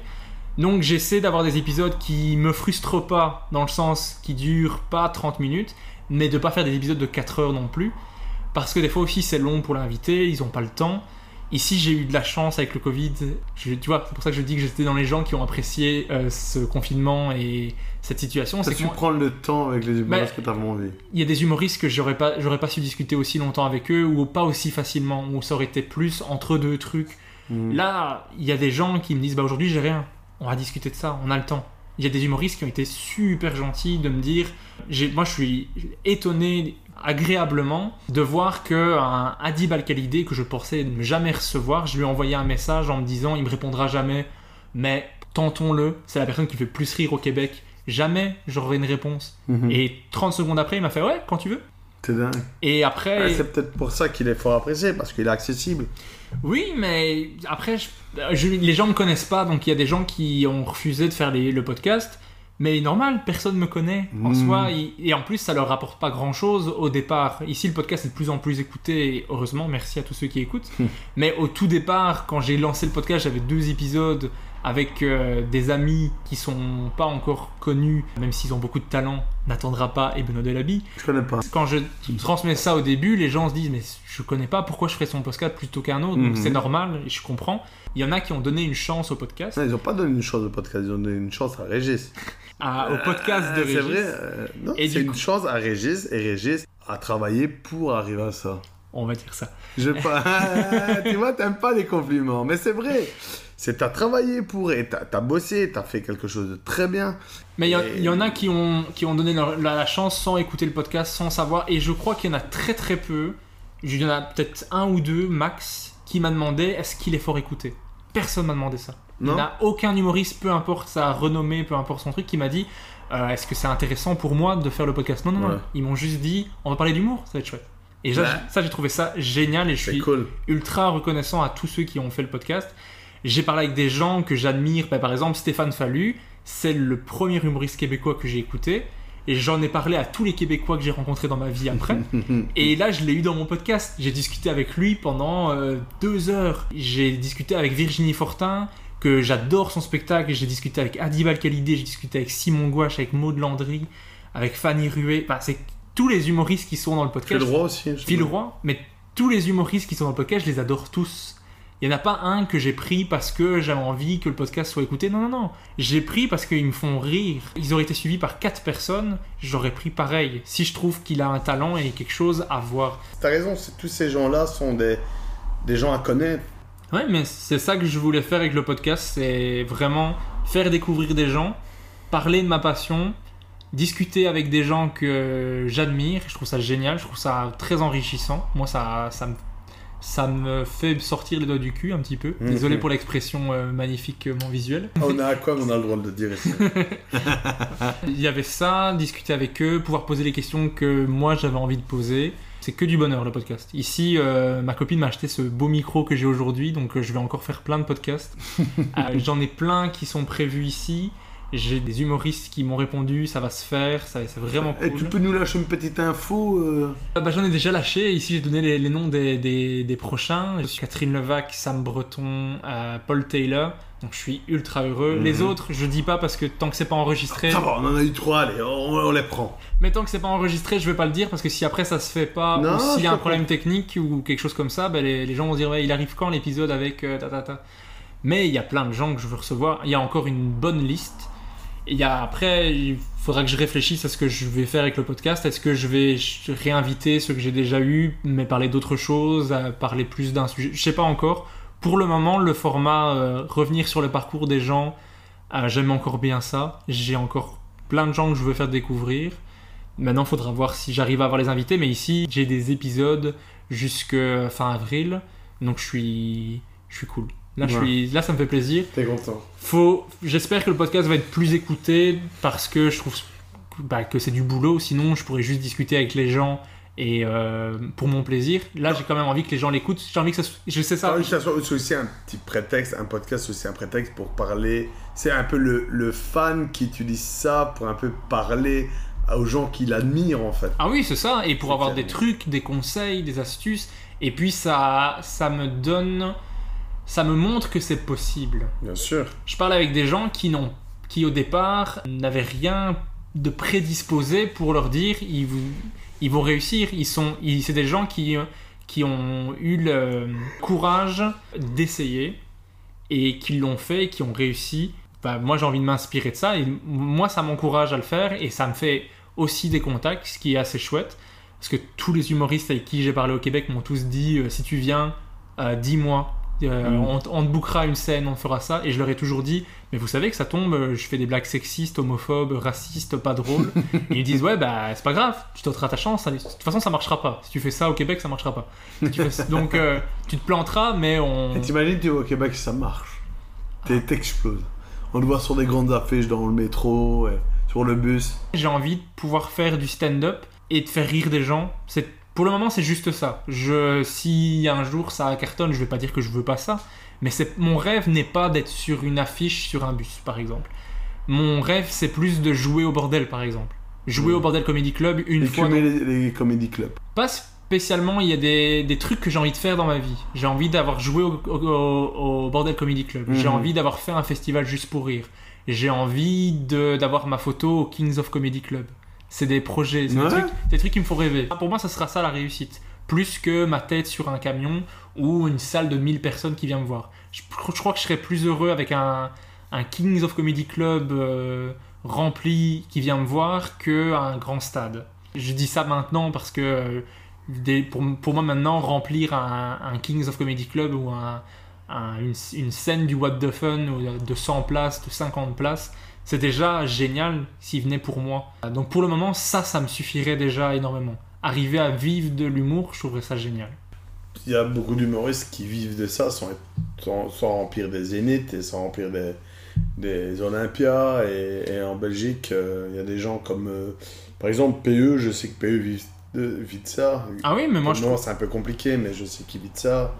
Euh, Fanny vit de ça. euh, pour le moment, je ne mets pas suffisamment de choses en place pour. Et j'ai l'impression que si. Ici, pour le moment, j'économise pour pouvoir aller à l'école nationale de l'humour, ou en tout cas pour pouvoir aller au Québec à un moment donné et pour pouvoir faire une pause carrière. Mais est-ce que je vais le faire? Est-ce que je vais oser? Pour le moment, moment c'est un rêve. qui se transforme en projet qui peut-être va être une Et si aujourd'hui je te dis, je te donne 80 000 euros, 80 000 dollars, Ah, demain j'envoie un mail, euh, Ouais. je suis... t'arrêtes- tu, tu serais capable de tout lâcher ici pour aller là-bas? Ah, pour faire l'école, oui. Après, faire toute ma vie là-bas, je, je ne sais pas. Ça, c'est. Ben, Je- C'est-à-dire, il y a les seuls, il y a les seuls. Oui, oui. Mais ça, on a déjà discuté avec, euh, avec ma copine, qui est la personne qui m'encourage le plus au monde à le faire. je pense qu'elle veut juste un peu de tranquillité. Mais elle, elle est super derrière moi avec ça et ça sera vraiment pas un problème, je pense pas. Ça m'inquiète parce que moi, j'ai pas envie d'être euh, sans elle pendant deux ans parce que je suis. euh, in love euh, le plus qu'on peut l'être Euh, mais c'est pas c'est pas un frein du tout au contraire c'est la personne si moi je freine elle me dit mais pourquoi tu freines? Vas-y Mm. fais-le moi je suis dans l'inquiétude elle elle est dans l'encouragement. Mais ça c'est génial il faut s'entourer de gens comme ça euh, je vous conseille si, vous êtes avec quelqu'un qui vous freine euh, c'est pas normal. Pourquoi il vous freine? C'est parce qu'elle t'aime, elle croit en toi. est-ce que je vais le faire ou pas? Pour le moment, il y a beaucoup de financiers qui entrent en jeu, mais euh, c'est un peu une excuse quand même aussi, parce Ouais. que je pense qu'il y a toujours moyen de trouver. Je pourrais euh, quitter, Accumuler deux boulots. accumuler des boulots ou quitter le mien et faire autre chose. Pour le moment, c'est il y a beaucoup de peur. Tu dois vivre avec. C'est pour ça aussi que quand je parle avec des humoristes québécois, je précise le fait que je veux le faire. Hmm. Parce que quand tu, pour moi, quand tu dis que tu as un projet, ben, tu as plus de chances de le faire si tu l'as déjà dit. J'ai limite envie que les gens me disent Et alors, l'école nationale d'humour, c'est pour quand? Que ça, que ça passe de rêve à projet et après que le projet devienne une réalité et que j'y aille. Même si j'y vais et que ça ne marche pas, si je fais l'audition et que je suis pas pris, j'irai quand même jouer au Québec. Si je, je vois que c'est un plantage complet, que ça marche pas du tout, mais au moins je me dirais j'ai essayé. Là, j'ai la peur que j'ai maintenant, c'est de me dire et si j'avais essayé? J'ai pas envie d'être à j'ai peur d'avoir 60 ans et de me dire j'aurais pu être humoriste mais j'étais j'ai Ouais, juste moi, été ça, je suis, je suis comme ça aussi. hein. Ouais. J'ai été juste prof, ce qui est très bien. Je trouve que le métier est très chouette. C'est ce que j'ai voulu faire toute ma vie, donc euh, au final, euh, je regrette pas d'avoir fait prof. C'est parce que j'ai fait prof que j'ai fait les études, que j'ai rencontré ma copine. Donc rien que pour ça, je suis content de ne pas avoir fait l'école nationale de l'humour. À choisir, je, je refais pareil, je change rien du Mhm. tout. Mais est-ce que si je ne fais pas l'école, je vais le regretter un jour Peut-être? Pour au moins te donner la possibilité d'y aller. Ouais, après- il n'y a pas que l'école, il y a le fait d'aller, le fait de- d'essayer même ici. Ici, je ne mets, pas assez de choses en place pour réussir en humour. Je, travaille 4 soirs sur la semaine, donc je peux jouer que deux soirs, euh, peut-être trois s'il y a un dimanche qui se libère quelque part. Mais c'est très limité. Faut dire ce qu'il y a. J'ai pas, j'ai pas mis ce qu'il faut pour réussir. Est-ce que je vais le faire à l'avenir? Je, en tout cas, l'envie y est, mais la peur y est aussi pour le moment. Donc, on va voir. Mais ici, je mets de plus en plus de choses en place dans ce sens-là. Et à un moment, il faut, faut faire des choix personnels et se dire, ok, maintenant j'y vais. Maintenant j'y vais. Et il y aura des conséquences, il y aura des bonnes et des mauvaises conséquences, mais il faut que j'y aille. Mais surtout que maintenant, au début que j'ai commencé à faire du stand-up, il y avait. Si tu voulais faire de l'humour, ben, tu avais les festivals. Mhm. et c'est tout. En soi, il y avait quelques scènes. Tu pouvais jouer les open mic au Kings. Si t'étais pas dans la programmation du Kings, tu jouais pas. Et tu pouvais faire donc les open mic que je faisais. Tu pouvais faire les festivals que je faisais. Tu pouvais faire euh, quelques scènes qui commençaient. Mais au départ, le What the Fun n'existait pas. Puis après, j'étais avec les études, donc j'étais moins occupé. J'ai même fait un Erasmus. Donc là, pendant 5 mois, j'ai pas fait. J'ai fait. Je suis revenu une fois en Belgique pour faire une scène d'ailleurs. Voilà, il n'y avait pas beaucoup de scènes. Mais après, il y a eu le What the Fun qui s'est développé pendant que moi, je faisais moins de scènes. Donc euh, Mhm. quand il y avait plus de possibilités, j'avais moins de possibilités d'en faire. Donc, mais j'ai, il y a quand même un moment, ben, en 2016, je crois, que j'ai écrit un spectacle complet. J'ai joué une fois, j'ai réservé le, la, ruche théâtre.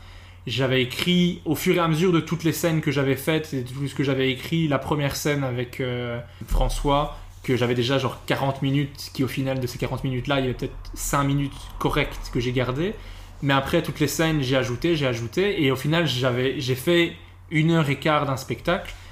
Mais euh, donc j'ai joué un spectacle, j'ai eu ce, ce, ce bonheur-là. C'est ma scène, c'est ma meilleure scène à vie. C'est clair, c'est celle-là. C'était Euh, quoi ta, ta pire scène euh? Attends, je vais te raconter la meilleure, puis je te Ouais, raconte, ouais, je te raconte la pire. La meilleure scène, donc c'est celle-là, c'est quand j'ai joué mon spectacle complet, parce que là j'ai j'ai réservé un théâtre. J'avais avancé l'argent qui a été remboursé par les places que j'avais vendues. T'avais tout rempli, hein?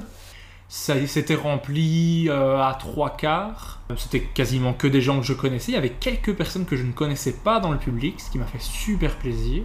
parce que ça, on, les gens avaient transmis et des gens avaient dit allez, allez voir, je l'ai vu à tel festival, j'ai trouvé ça drôle, j'ai vu cette Mhm. vidéo-là, j'ai trouvé ça drôle. J'étais tellement stressé pour, la, pour le spectacle. Le, le spectacle était à- au soir, genre à 19 ou 20 heures.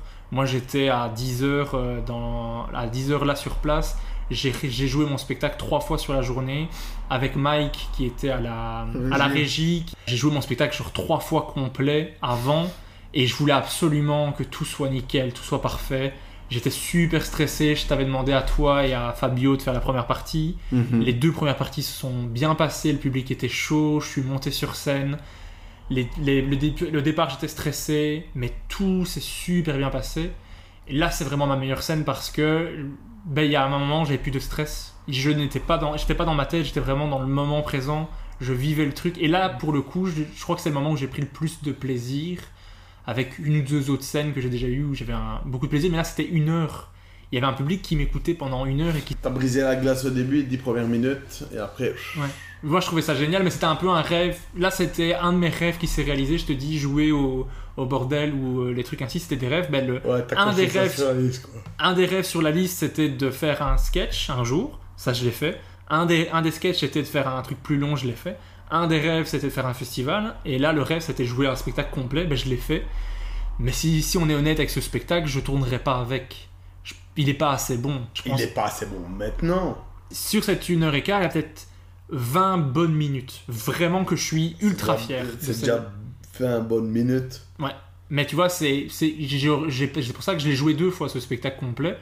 Tu as Euh, joué deux fois J'ai joué une fois au festival Montois du Rire, à une année après, où a- c'était l'année où il y avait eu les attentats. Et, Hmm. Ah ouais, on a joué à deux. et donc on pouvait pas jouer à Mons, donc on a fait le festival Montois du Rire à Soigny. Et- C'était déjà une vanne en soi, ça. Et du coup, j'avais joué mon spectacle complet à, à cette occasion-là et j'avais ref- je l'avais fait plus court. On devait faire 45 minutes chacun. Et ben du coup, j'avais là c'était 45 minutes avec plus de condensé de ce qui était bon. Et donc ça c'est la meilleure scène, c'était quand j'ai joué mon spectacle complet parce que j'étais tellement content que ça soit un théâtre, l'affiche c'est moi. J'ai des premières parties, ça, ça faisait très pro un peu Mhm. dans ce sens-là, même si au final c'est pas pro parce que c'est des amis, parce que c'est moi qui faisais la billetterie, parce que euh, Même, t'avais t'avais mis en place ton spectacle. Et la pire scène de ma vie, c'est à la Ruche Théâtre aussi. C'était quand on a fait la première partie tous les deux de euh, Bilou, de Benoît de la Bie. Je me souviens plus. Mais c'est c'est rien, c'est rien. Mais toi, toi ça t'a pas marqué et moi ça m'a marqué parce que en fait le samedi soir on jouait, on était tous les deux la première partie. Premier soir tu joues en premier, deuxième soir c'est moi qui joue en premier. Premier soir tu joues, tu chauffes la salle, puis après c'est moi, ça cartonne. Un de mes meilleurs spectacles, je crois que c'est peut-être dans mon top 5 des Ouais. meilleures scènes de ma vie. Parce que ça cartonne. Limite standing ovation à la fin, les gens qui applaudissent. Super content. Donc le dimanche, j'arrive beaucoup trop confiance que je me dis, bah hier, on a joué. Carton. Même public, carton, même durée, même sketch, je le connais par cœur, je me l'ai pas oublié hier. Qui pour moi, à ce moment-là, c'était encore un, un bonheur de me dire, j'ai pas oublié mon texte.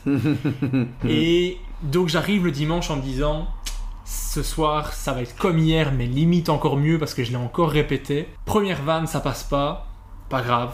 Ça va aller la deuxième, je suis encore confiant, ça passe pas. Troisième vanne, ça passe pas. Quatrième vanne, ça passe pas. Un Cinquième- tunnel, quoi. Un tunnel.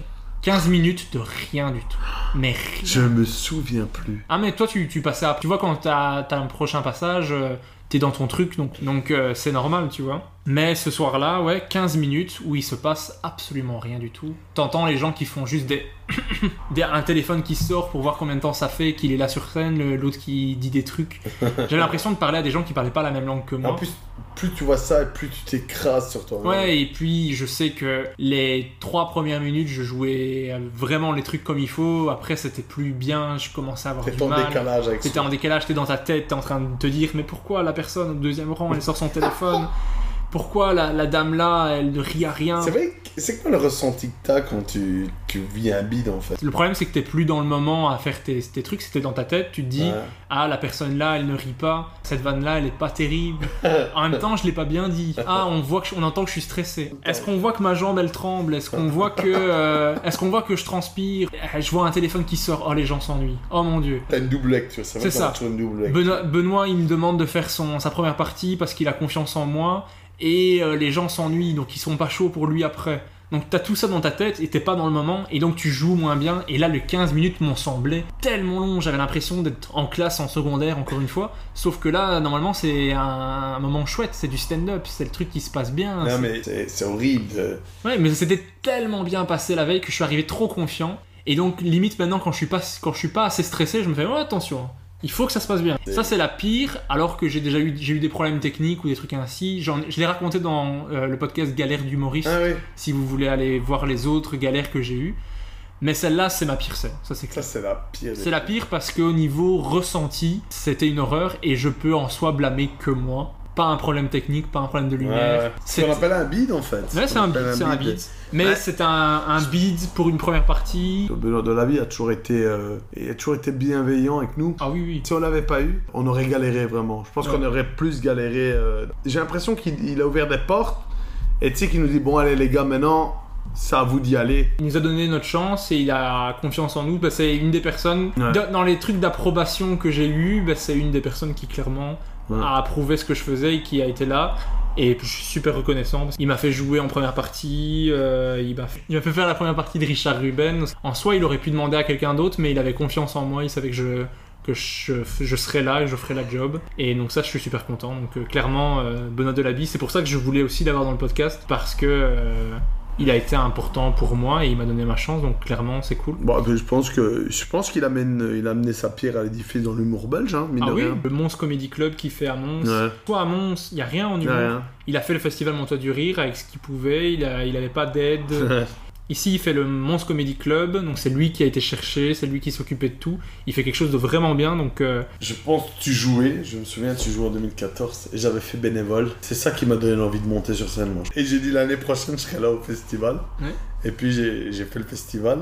Mais je crois que s'il n'y avait pas eu le festival Montois du Rire, je ne serais jamais monté devant un public de gens que je connais pas. Parce qu'en en soi, j'avais fait à l'école, j'avais fait devant des amis, T'étais toujours dans un cercle que tu connaissais, en fait. c'est ça. Après, avec le temps, on le fait. C'est vrai qu'au début, c'est vrai que moi, quand j'ai commencé, j'essayais toujours d'avoir quelqu'un que je connaissais qui jouait pour pas me sentir seul. Maintenant, je m'en fous complètement.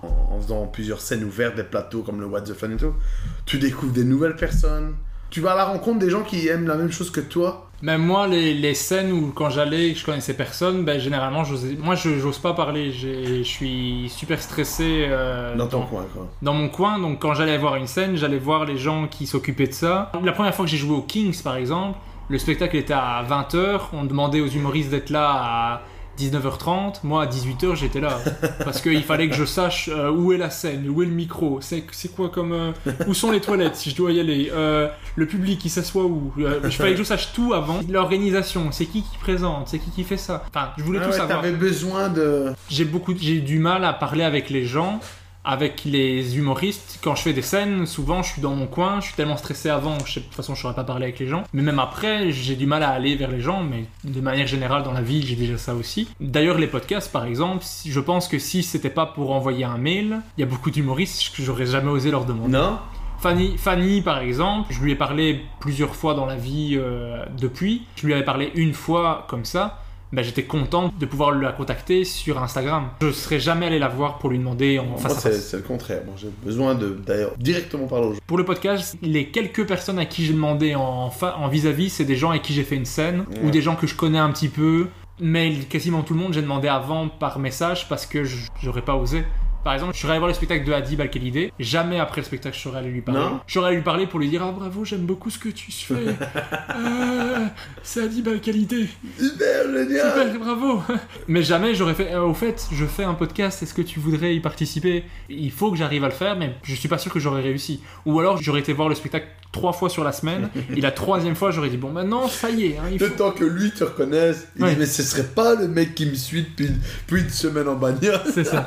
Les- le fait que je puisse contacter les gens, ça aide. Je veux pas déranger. J'ai trop peur de déranger. Et ça t'apporte quoi de faire euh, des scènes ouvertes? Les scènes, ouais, c'est génial. J'ai fait le What the Fun et le, le collectif You Rire pour nous permettre de faire des scènes. En soi, maintenant, c'est du pain béni parce que tu arrives sur une scène, tu sais que euh, tu sais que tu auras un micro, tu sais que tu auras une scène et Ouais. tu sais que tu auras du public. J'ai fait des scènes avant quand ça commençait à s'ouvrir. C'était des trucs n'importe quoi. euh, pas de scène, pas de micro, les gens sont en train de manger, personne t'écoute, c'est mal fait, l'acoustique est dégueulasse. Enfin, ce genre de choses. Tu faisais avec ce qu'il y avait, maintenant t'as vraiment un confort de scène. Après, il y a plus de gens qui veulent faire des scènes. Il y a plus de gens qui veulent le faire et d'un autre côté, ils se rendent pas compte de la chance qu'ils ont. Toi comme moi, on a, on a été dans des endroits où on se dit putain, mais qu'est-ce qu'on fout là Ah oui, oui, mais Ils ont reculé euh, deux chaises et vas-y, joue quoi, tu vois mais il y a des scènes géniales, celles que font, celles qui organisent le What the Fun, celles qui organisent le You Rire, Ouais. le Made in Bruxelles Show, c'est vraiment génial. C'est une super- très organisé. C'est une super scène, c'est super pro, on est tellement Ouais. bien reçu, c'est génial. Mais le, le What the Fun, tu peux t'inscrire à une scène euh, et pouvoir tester des trucs. T'as même, des, même une scène qui, que je trouve géniale, je l'ai pas encore faite, mais je suis allé la voir plusieurs fois, que je trouve géniale, c'est le Labo du Rire. C'est quand tu viens jouer un sketch pour la Ouais. première fois. Mais du truc ainsi, c'est génial. Tu peux tester des trucs, Mhm. tu, peux, tu peux te lancer, donc ça c'est génial. Toutes les scènes ouvertes, j'ai toujours utilisé pour tester, roder. Je l'ai travaillé en sandwich, mais j'essaie de mettre du, de l'acquis, je vais dire de l'acquis au début et à la fin. Euh, Au milieu, je mets des choses que je dois roder. Bah moi généralement comme je fais pas assez de scènes, c'est souvent un sketch que je fais une fois, la scène d'après qui des fois est séparée par deux semaines, par trois semaines, Ouais. des fois même un mois.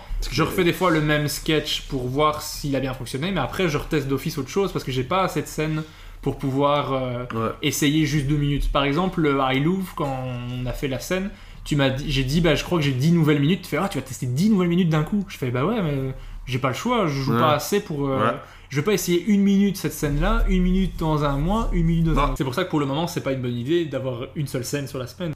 Écoute, je, sais que tu aimes bien finir toujours avec euh, ton podcast avec une interview euh, name dropping, c'est Yes. ça? Je l'ai bien dit? Oui. Eh, je suis trop un king, t'imagines? Euh, Pour toi, le, quel est l'humoriste le plus sympa? Alors, l'humoriste le plus sympa, le pire, c'est que je savais que tu allais me demander puisque je le demande, mais j'ai essayé de ne pas réfléchir aux réponses avant. Ouais J'ai vraiment essayé de ne pas le faire. Alors, le plus sympa, que- je comprends pourquoi les, les gens dans le podcast trouvent ça dur.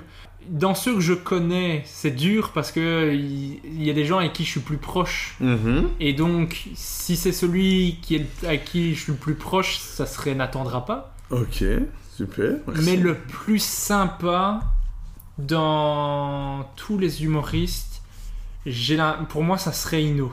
Ino.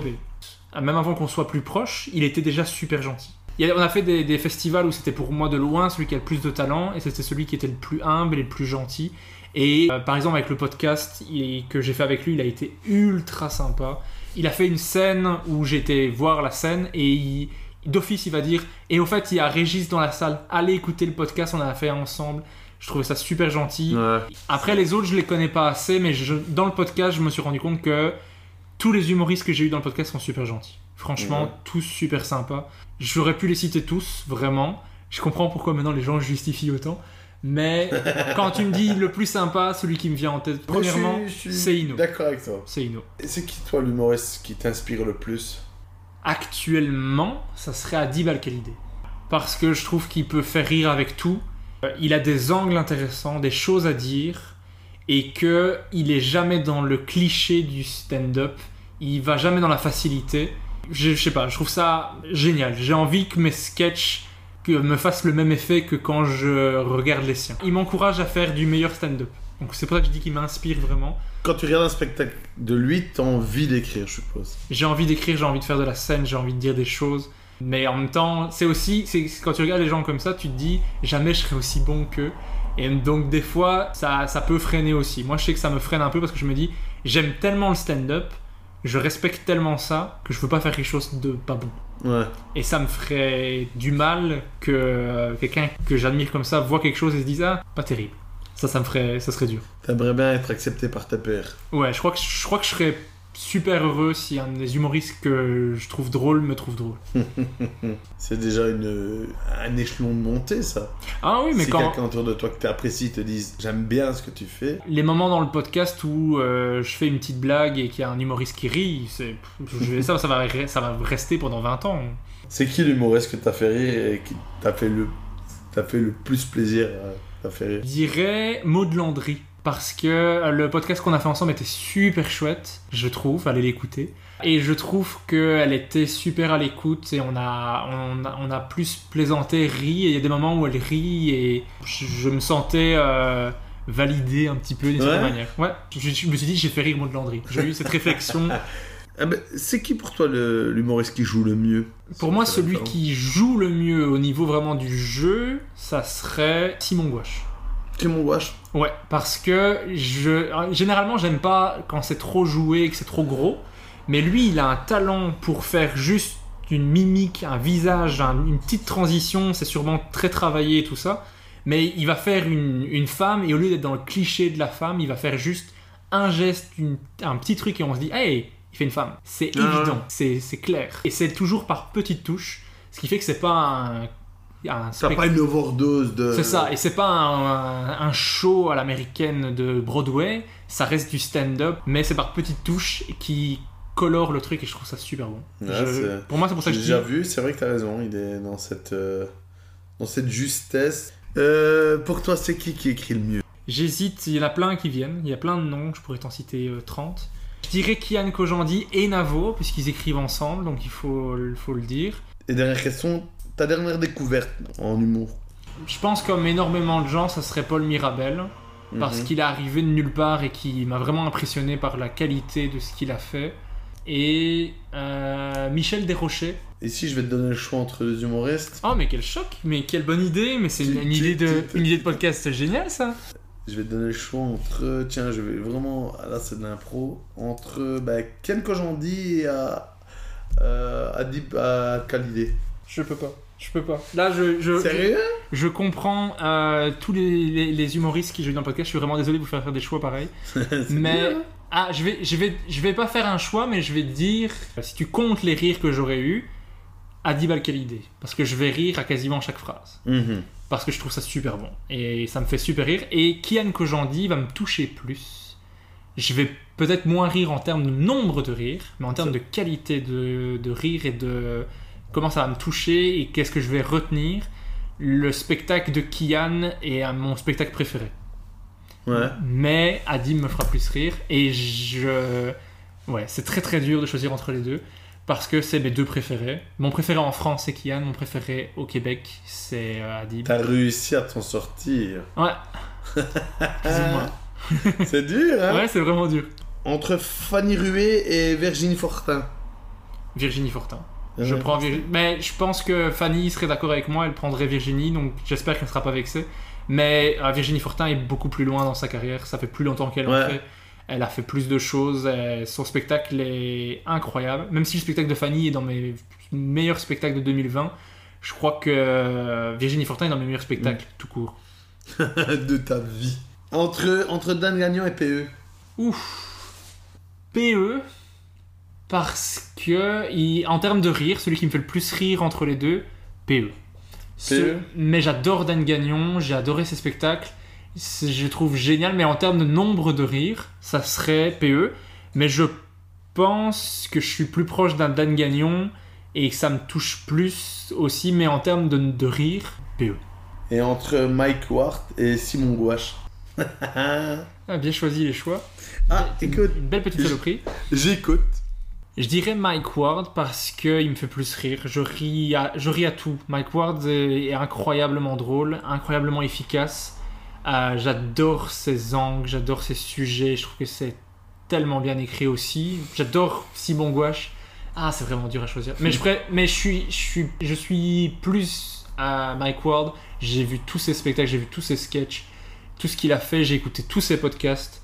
Euh, sous écoute, je le trouve incroyable. Je trouve que c'est un talent fou parce que il a toujours deux invités humoristes avec lui qui sont tous les deux incroyablement drôles.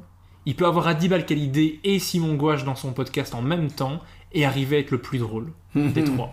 Parce qu'il a une répartie en improvisation, en réaction, il peut, fa- il peut faire des callbacks mais sur une discussion. Au niveau du spectacle, au niveau écriture, Simon Gouache pour moi est mieux. Au niveau celui qui fait plus rire, euh, Mike Ward parce que euh, il me fait toujours rire. C'est, je- j'écoute ses podcasts et je ris, j'ai pleuré de rire à certains podcasts parce que je le trouve super bon dans tout. Je crois que dans mon top 20 de 20 préférés, je crois qu'il y en a au moins 5 de Mike Ward. C'est quoi ta vanne préférée? Ah non, j'aime, j'aime pas refaire la blague. Ah Donc ça, je vais, je vais le dire, je vais le dire et je verrai si je le garde ou pas. C'est une blague de Mike Ward que je trouve géniale. C'est, il dit qu'il a, qu'il a donné de l'argent sur un site pour aider des enfants, euh, des enfants dans le besoin. Et il dit, euh, il y a un enfant, il était dégueulasse. Il s'appelait euh, Trésor. Et je comprends parce que moi, moi aussi, j'avais le goût de l'enterrer. Et j'adore cette vanne. J'adore. C'est une petite pépite. Parce que tu t'attends, tu t'attends à plein de trucs, mais pas à celle-là. Tu Bah t'attends ouais. à toutes les Ah, horreurs. c'est ça une bonne vanne. Il va- tu vas dire bah il va pas le prendre parce qu'il est pas beau ou tu vas dire tu vas entendre une saloperie mais le truc trésor tu le vois pas arriver Non, et j'adore non. je trouve ça génial Dernier choix. Entre Régis de podcasteur et Régis de stand-upper. bon bonne question bonne question je pense que donc la question c'est quoi? Celui qui est le meilleur entre les deux? Le rôle que tu préfères prendre. oh, je dirais quand même Régis stand-upper parce que le bonheur que t'as sur scène c'est incroyable donc même si mon podcast plaît énormément, que genre plein de retours, ça sera pas le- la, me- la même sensation que quand t'as un retour immédiat de sur scène. Si je faisais des podcasts en direct et que je voyais que ça, que ça plaît en direct, ça tu serait, ça serait différent, mais même je crois que le stand-up c'est autre chose. Parce que je suis, je suis- écrire une vanne et qu'elle et la tester, c'est y a rien de mieux. Donc Régis stand-upper, mais je pense pas spécialement que je sois meilleur en stand-up qu'en podcast. Quoique si, je crois que j'ai quand même plus d'expérience en stand-up que en podcast. C'est ma réponse. Et la phrase, de, la phrase de fin, ça serait Merci Nathan d'avoir accepté de me poser des questions et de me gêner pendant euh, un moment. J'ai jamais autant parlé de moi. J'avais peur de faire ça euh, et de sonner super prétentieux. Donc si vous avez trouvé que j'étais prétentieux, désolé. Le but c'était juste que vous appreniez à connaître qui est derrière le podcast. Parce que généralement quand je parle trop dans le podcast, je coupe ça. Et Nathan a insisté pour que je ne fasse pas ça aujourd'hui. C'était ton podcast aujourd'hui. Voilà. Donc merci Nathan. Merci à toi, merci à toi Régis et à la prochaine. À la prochaine. Merci à tous d'avoir écouté.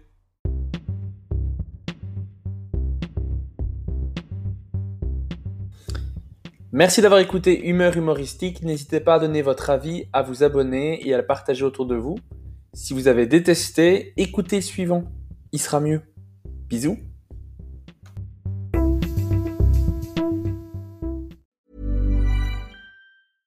Mom deserves the best, and there's no better place to shop for Mother's Day than Whole Foods Market. They're your destination for unbeatable savings, from premium gifts to show-stopping flowers and irresistible desserts. Start by saving 33% with Prime on all body care and candles. Then get a 15-stem bunch of tulips for just $9.99 each with Prime. Round out Mom's menu with festive rosé, irresistible berry chantilly cake, and more special treats. Come celebrate Mother's Day at Whole Foods Market. Even on a budget, quality is non-negotiable. That's why Quince is the place to score high-end essentials at 50 to 80% less than similar brands. Get your hands on buttery soft cashmere sweaters from just 60 bucks, Italian leather jackets, and so much more. And the best part about Quince, they exclusively partner with factories committed to safe, ethical, and responsible manufacturing. Elevate your style without the elevated price tag with Quince. Go to quince.com slash upgrade for free shipping and 365-day returns. Even when we're on a budget, we still deserve nice things.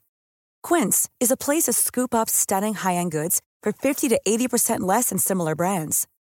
They have buttery soft cashmere sweaters starting at $50, luxurious Italian leather bags, and so much more. Plus, Quince only works with factories that use safe, ethical, and responsible manufacturing. Get the high-end goods you'll love without the high price tag with Quince. Go to quince.com slash style for free shipping and 365-day returns.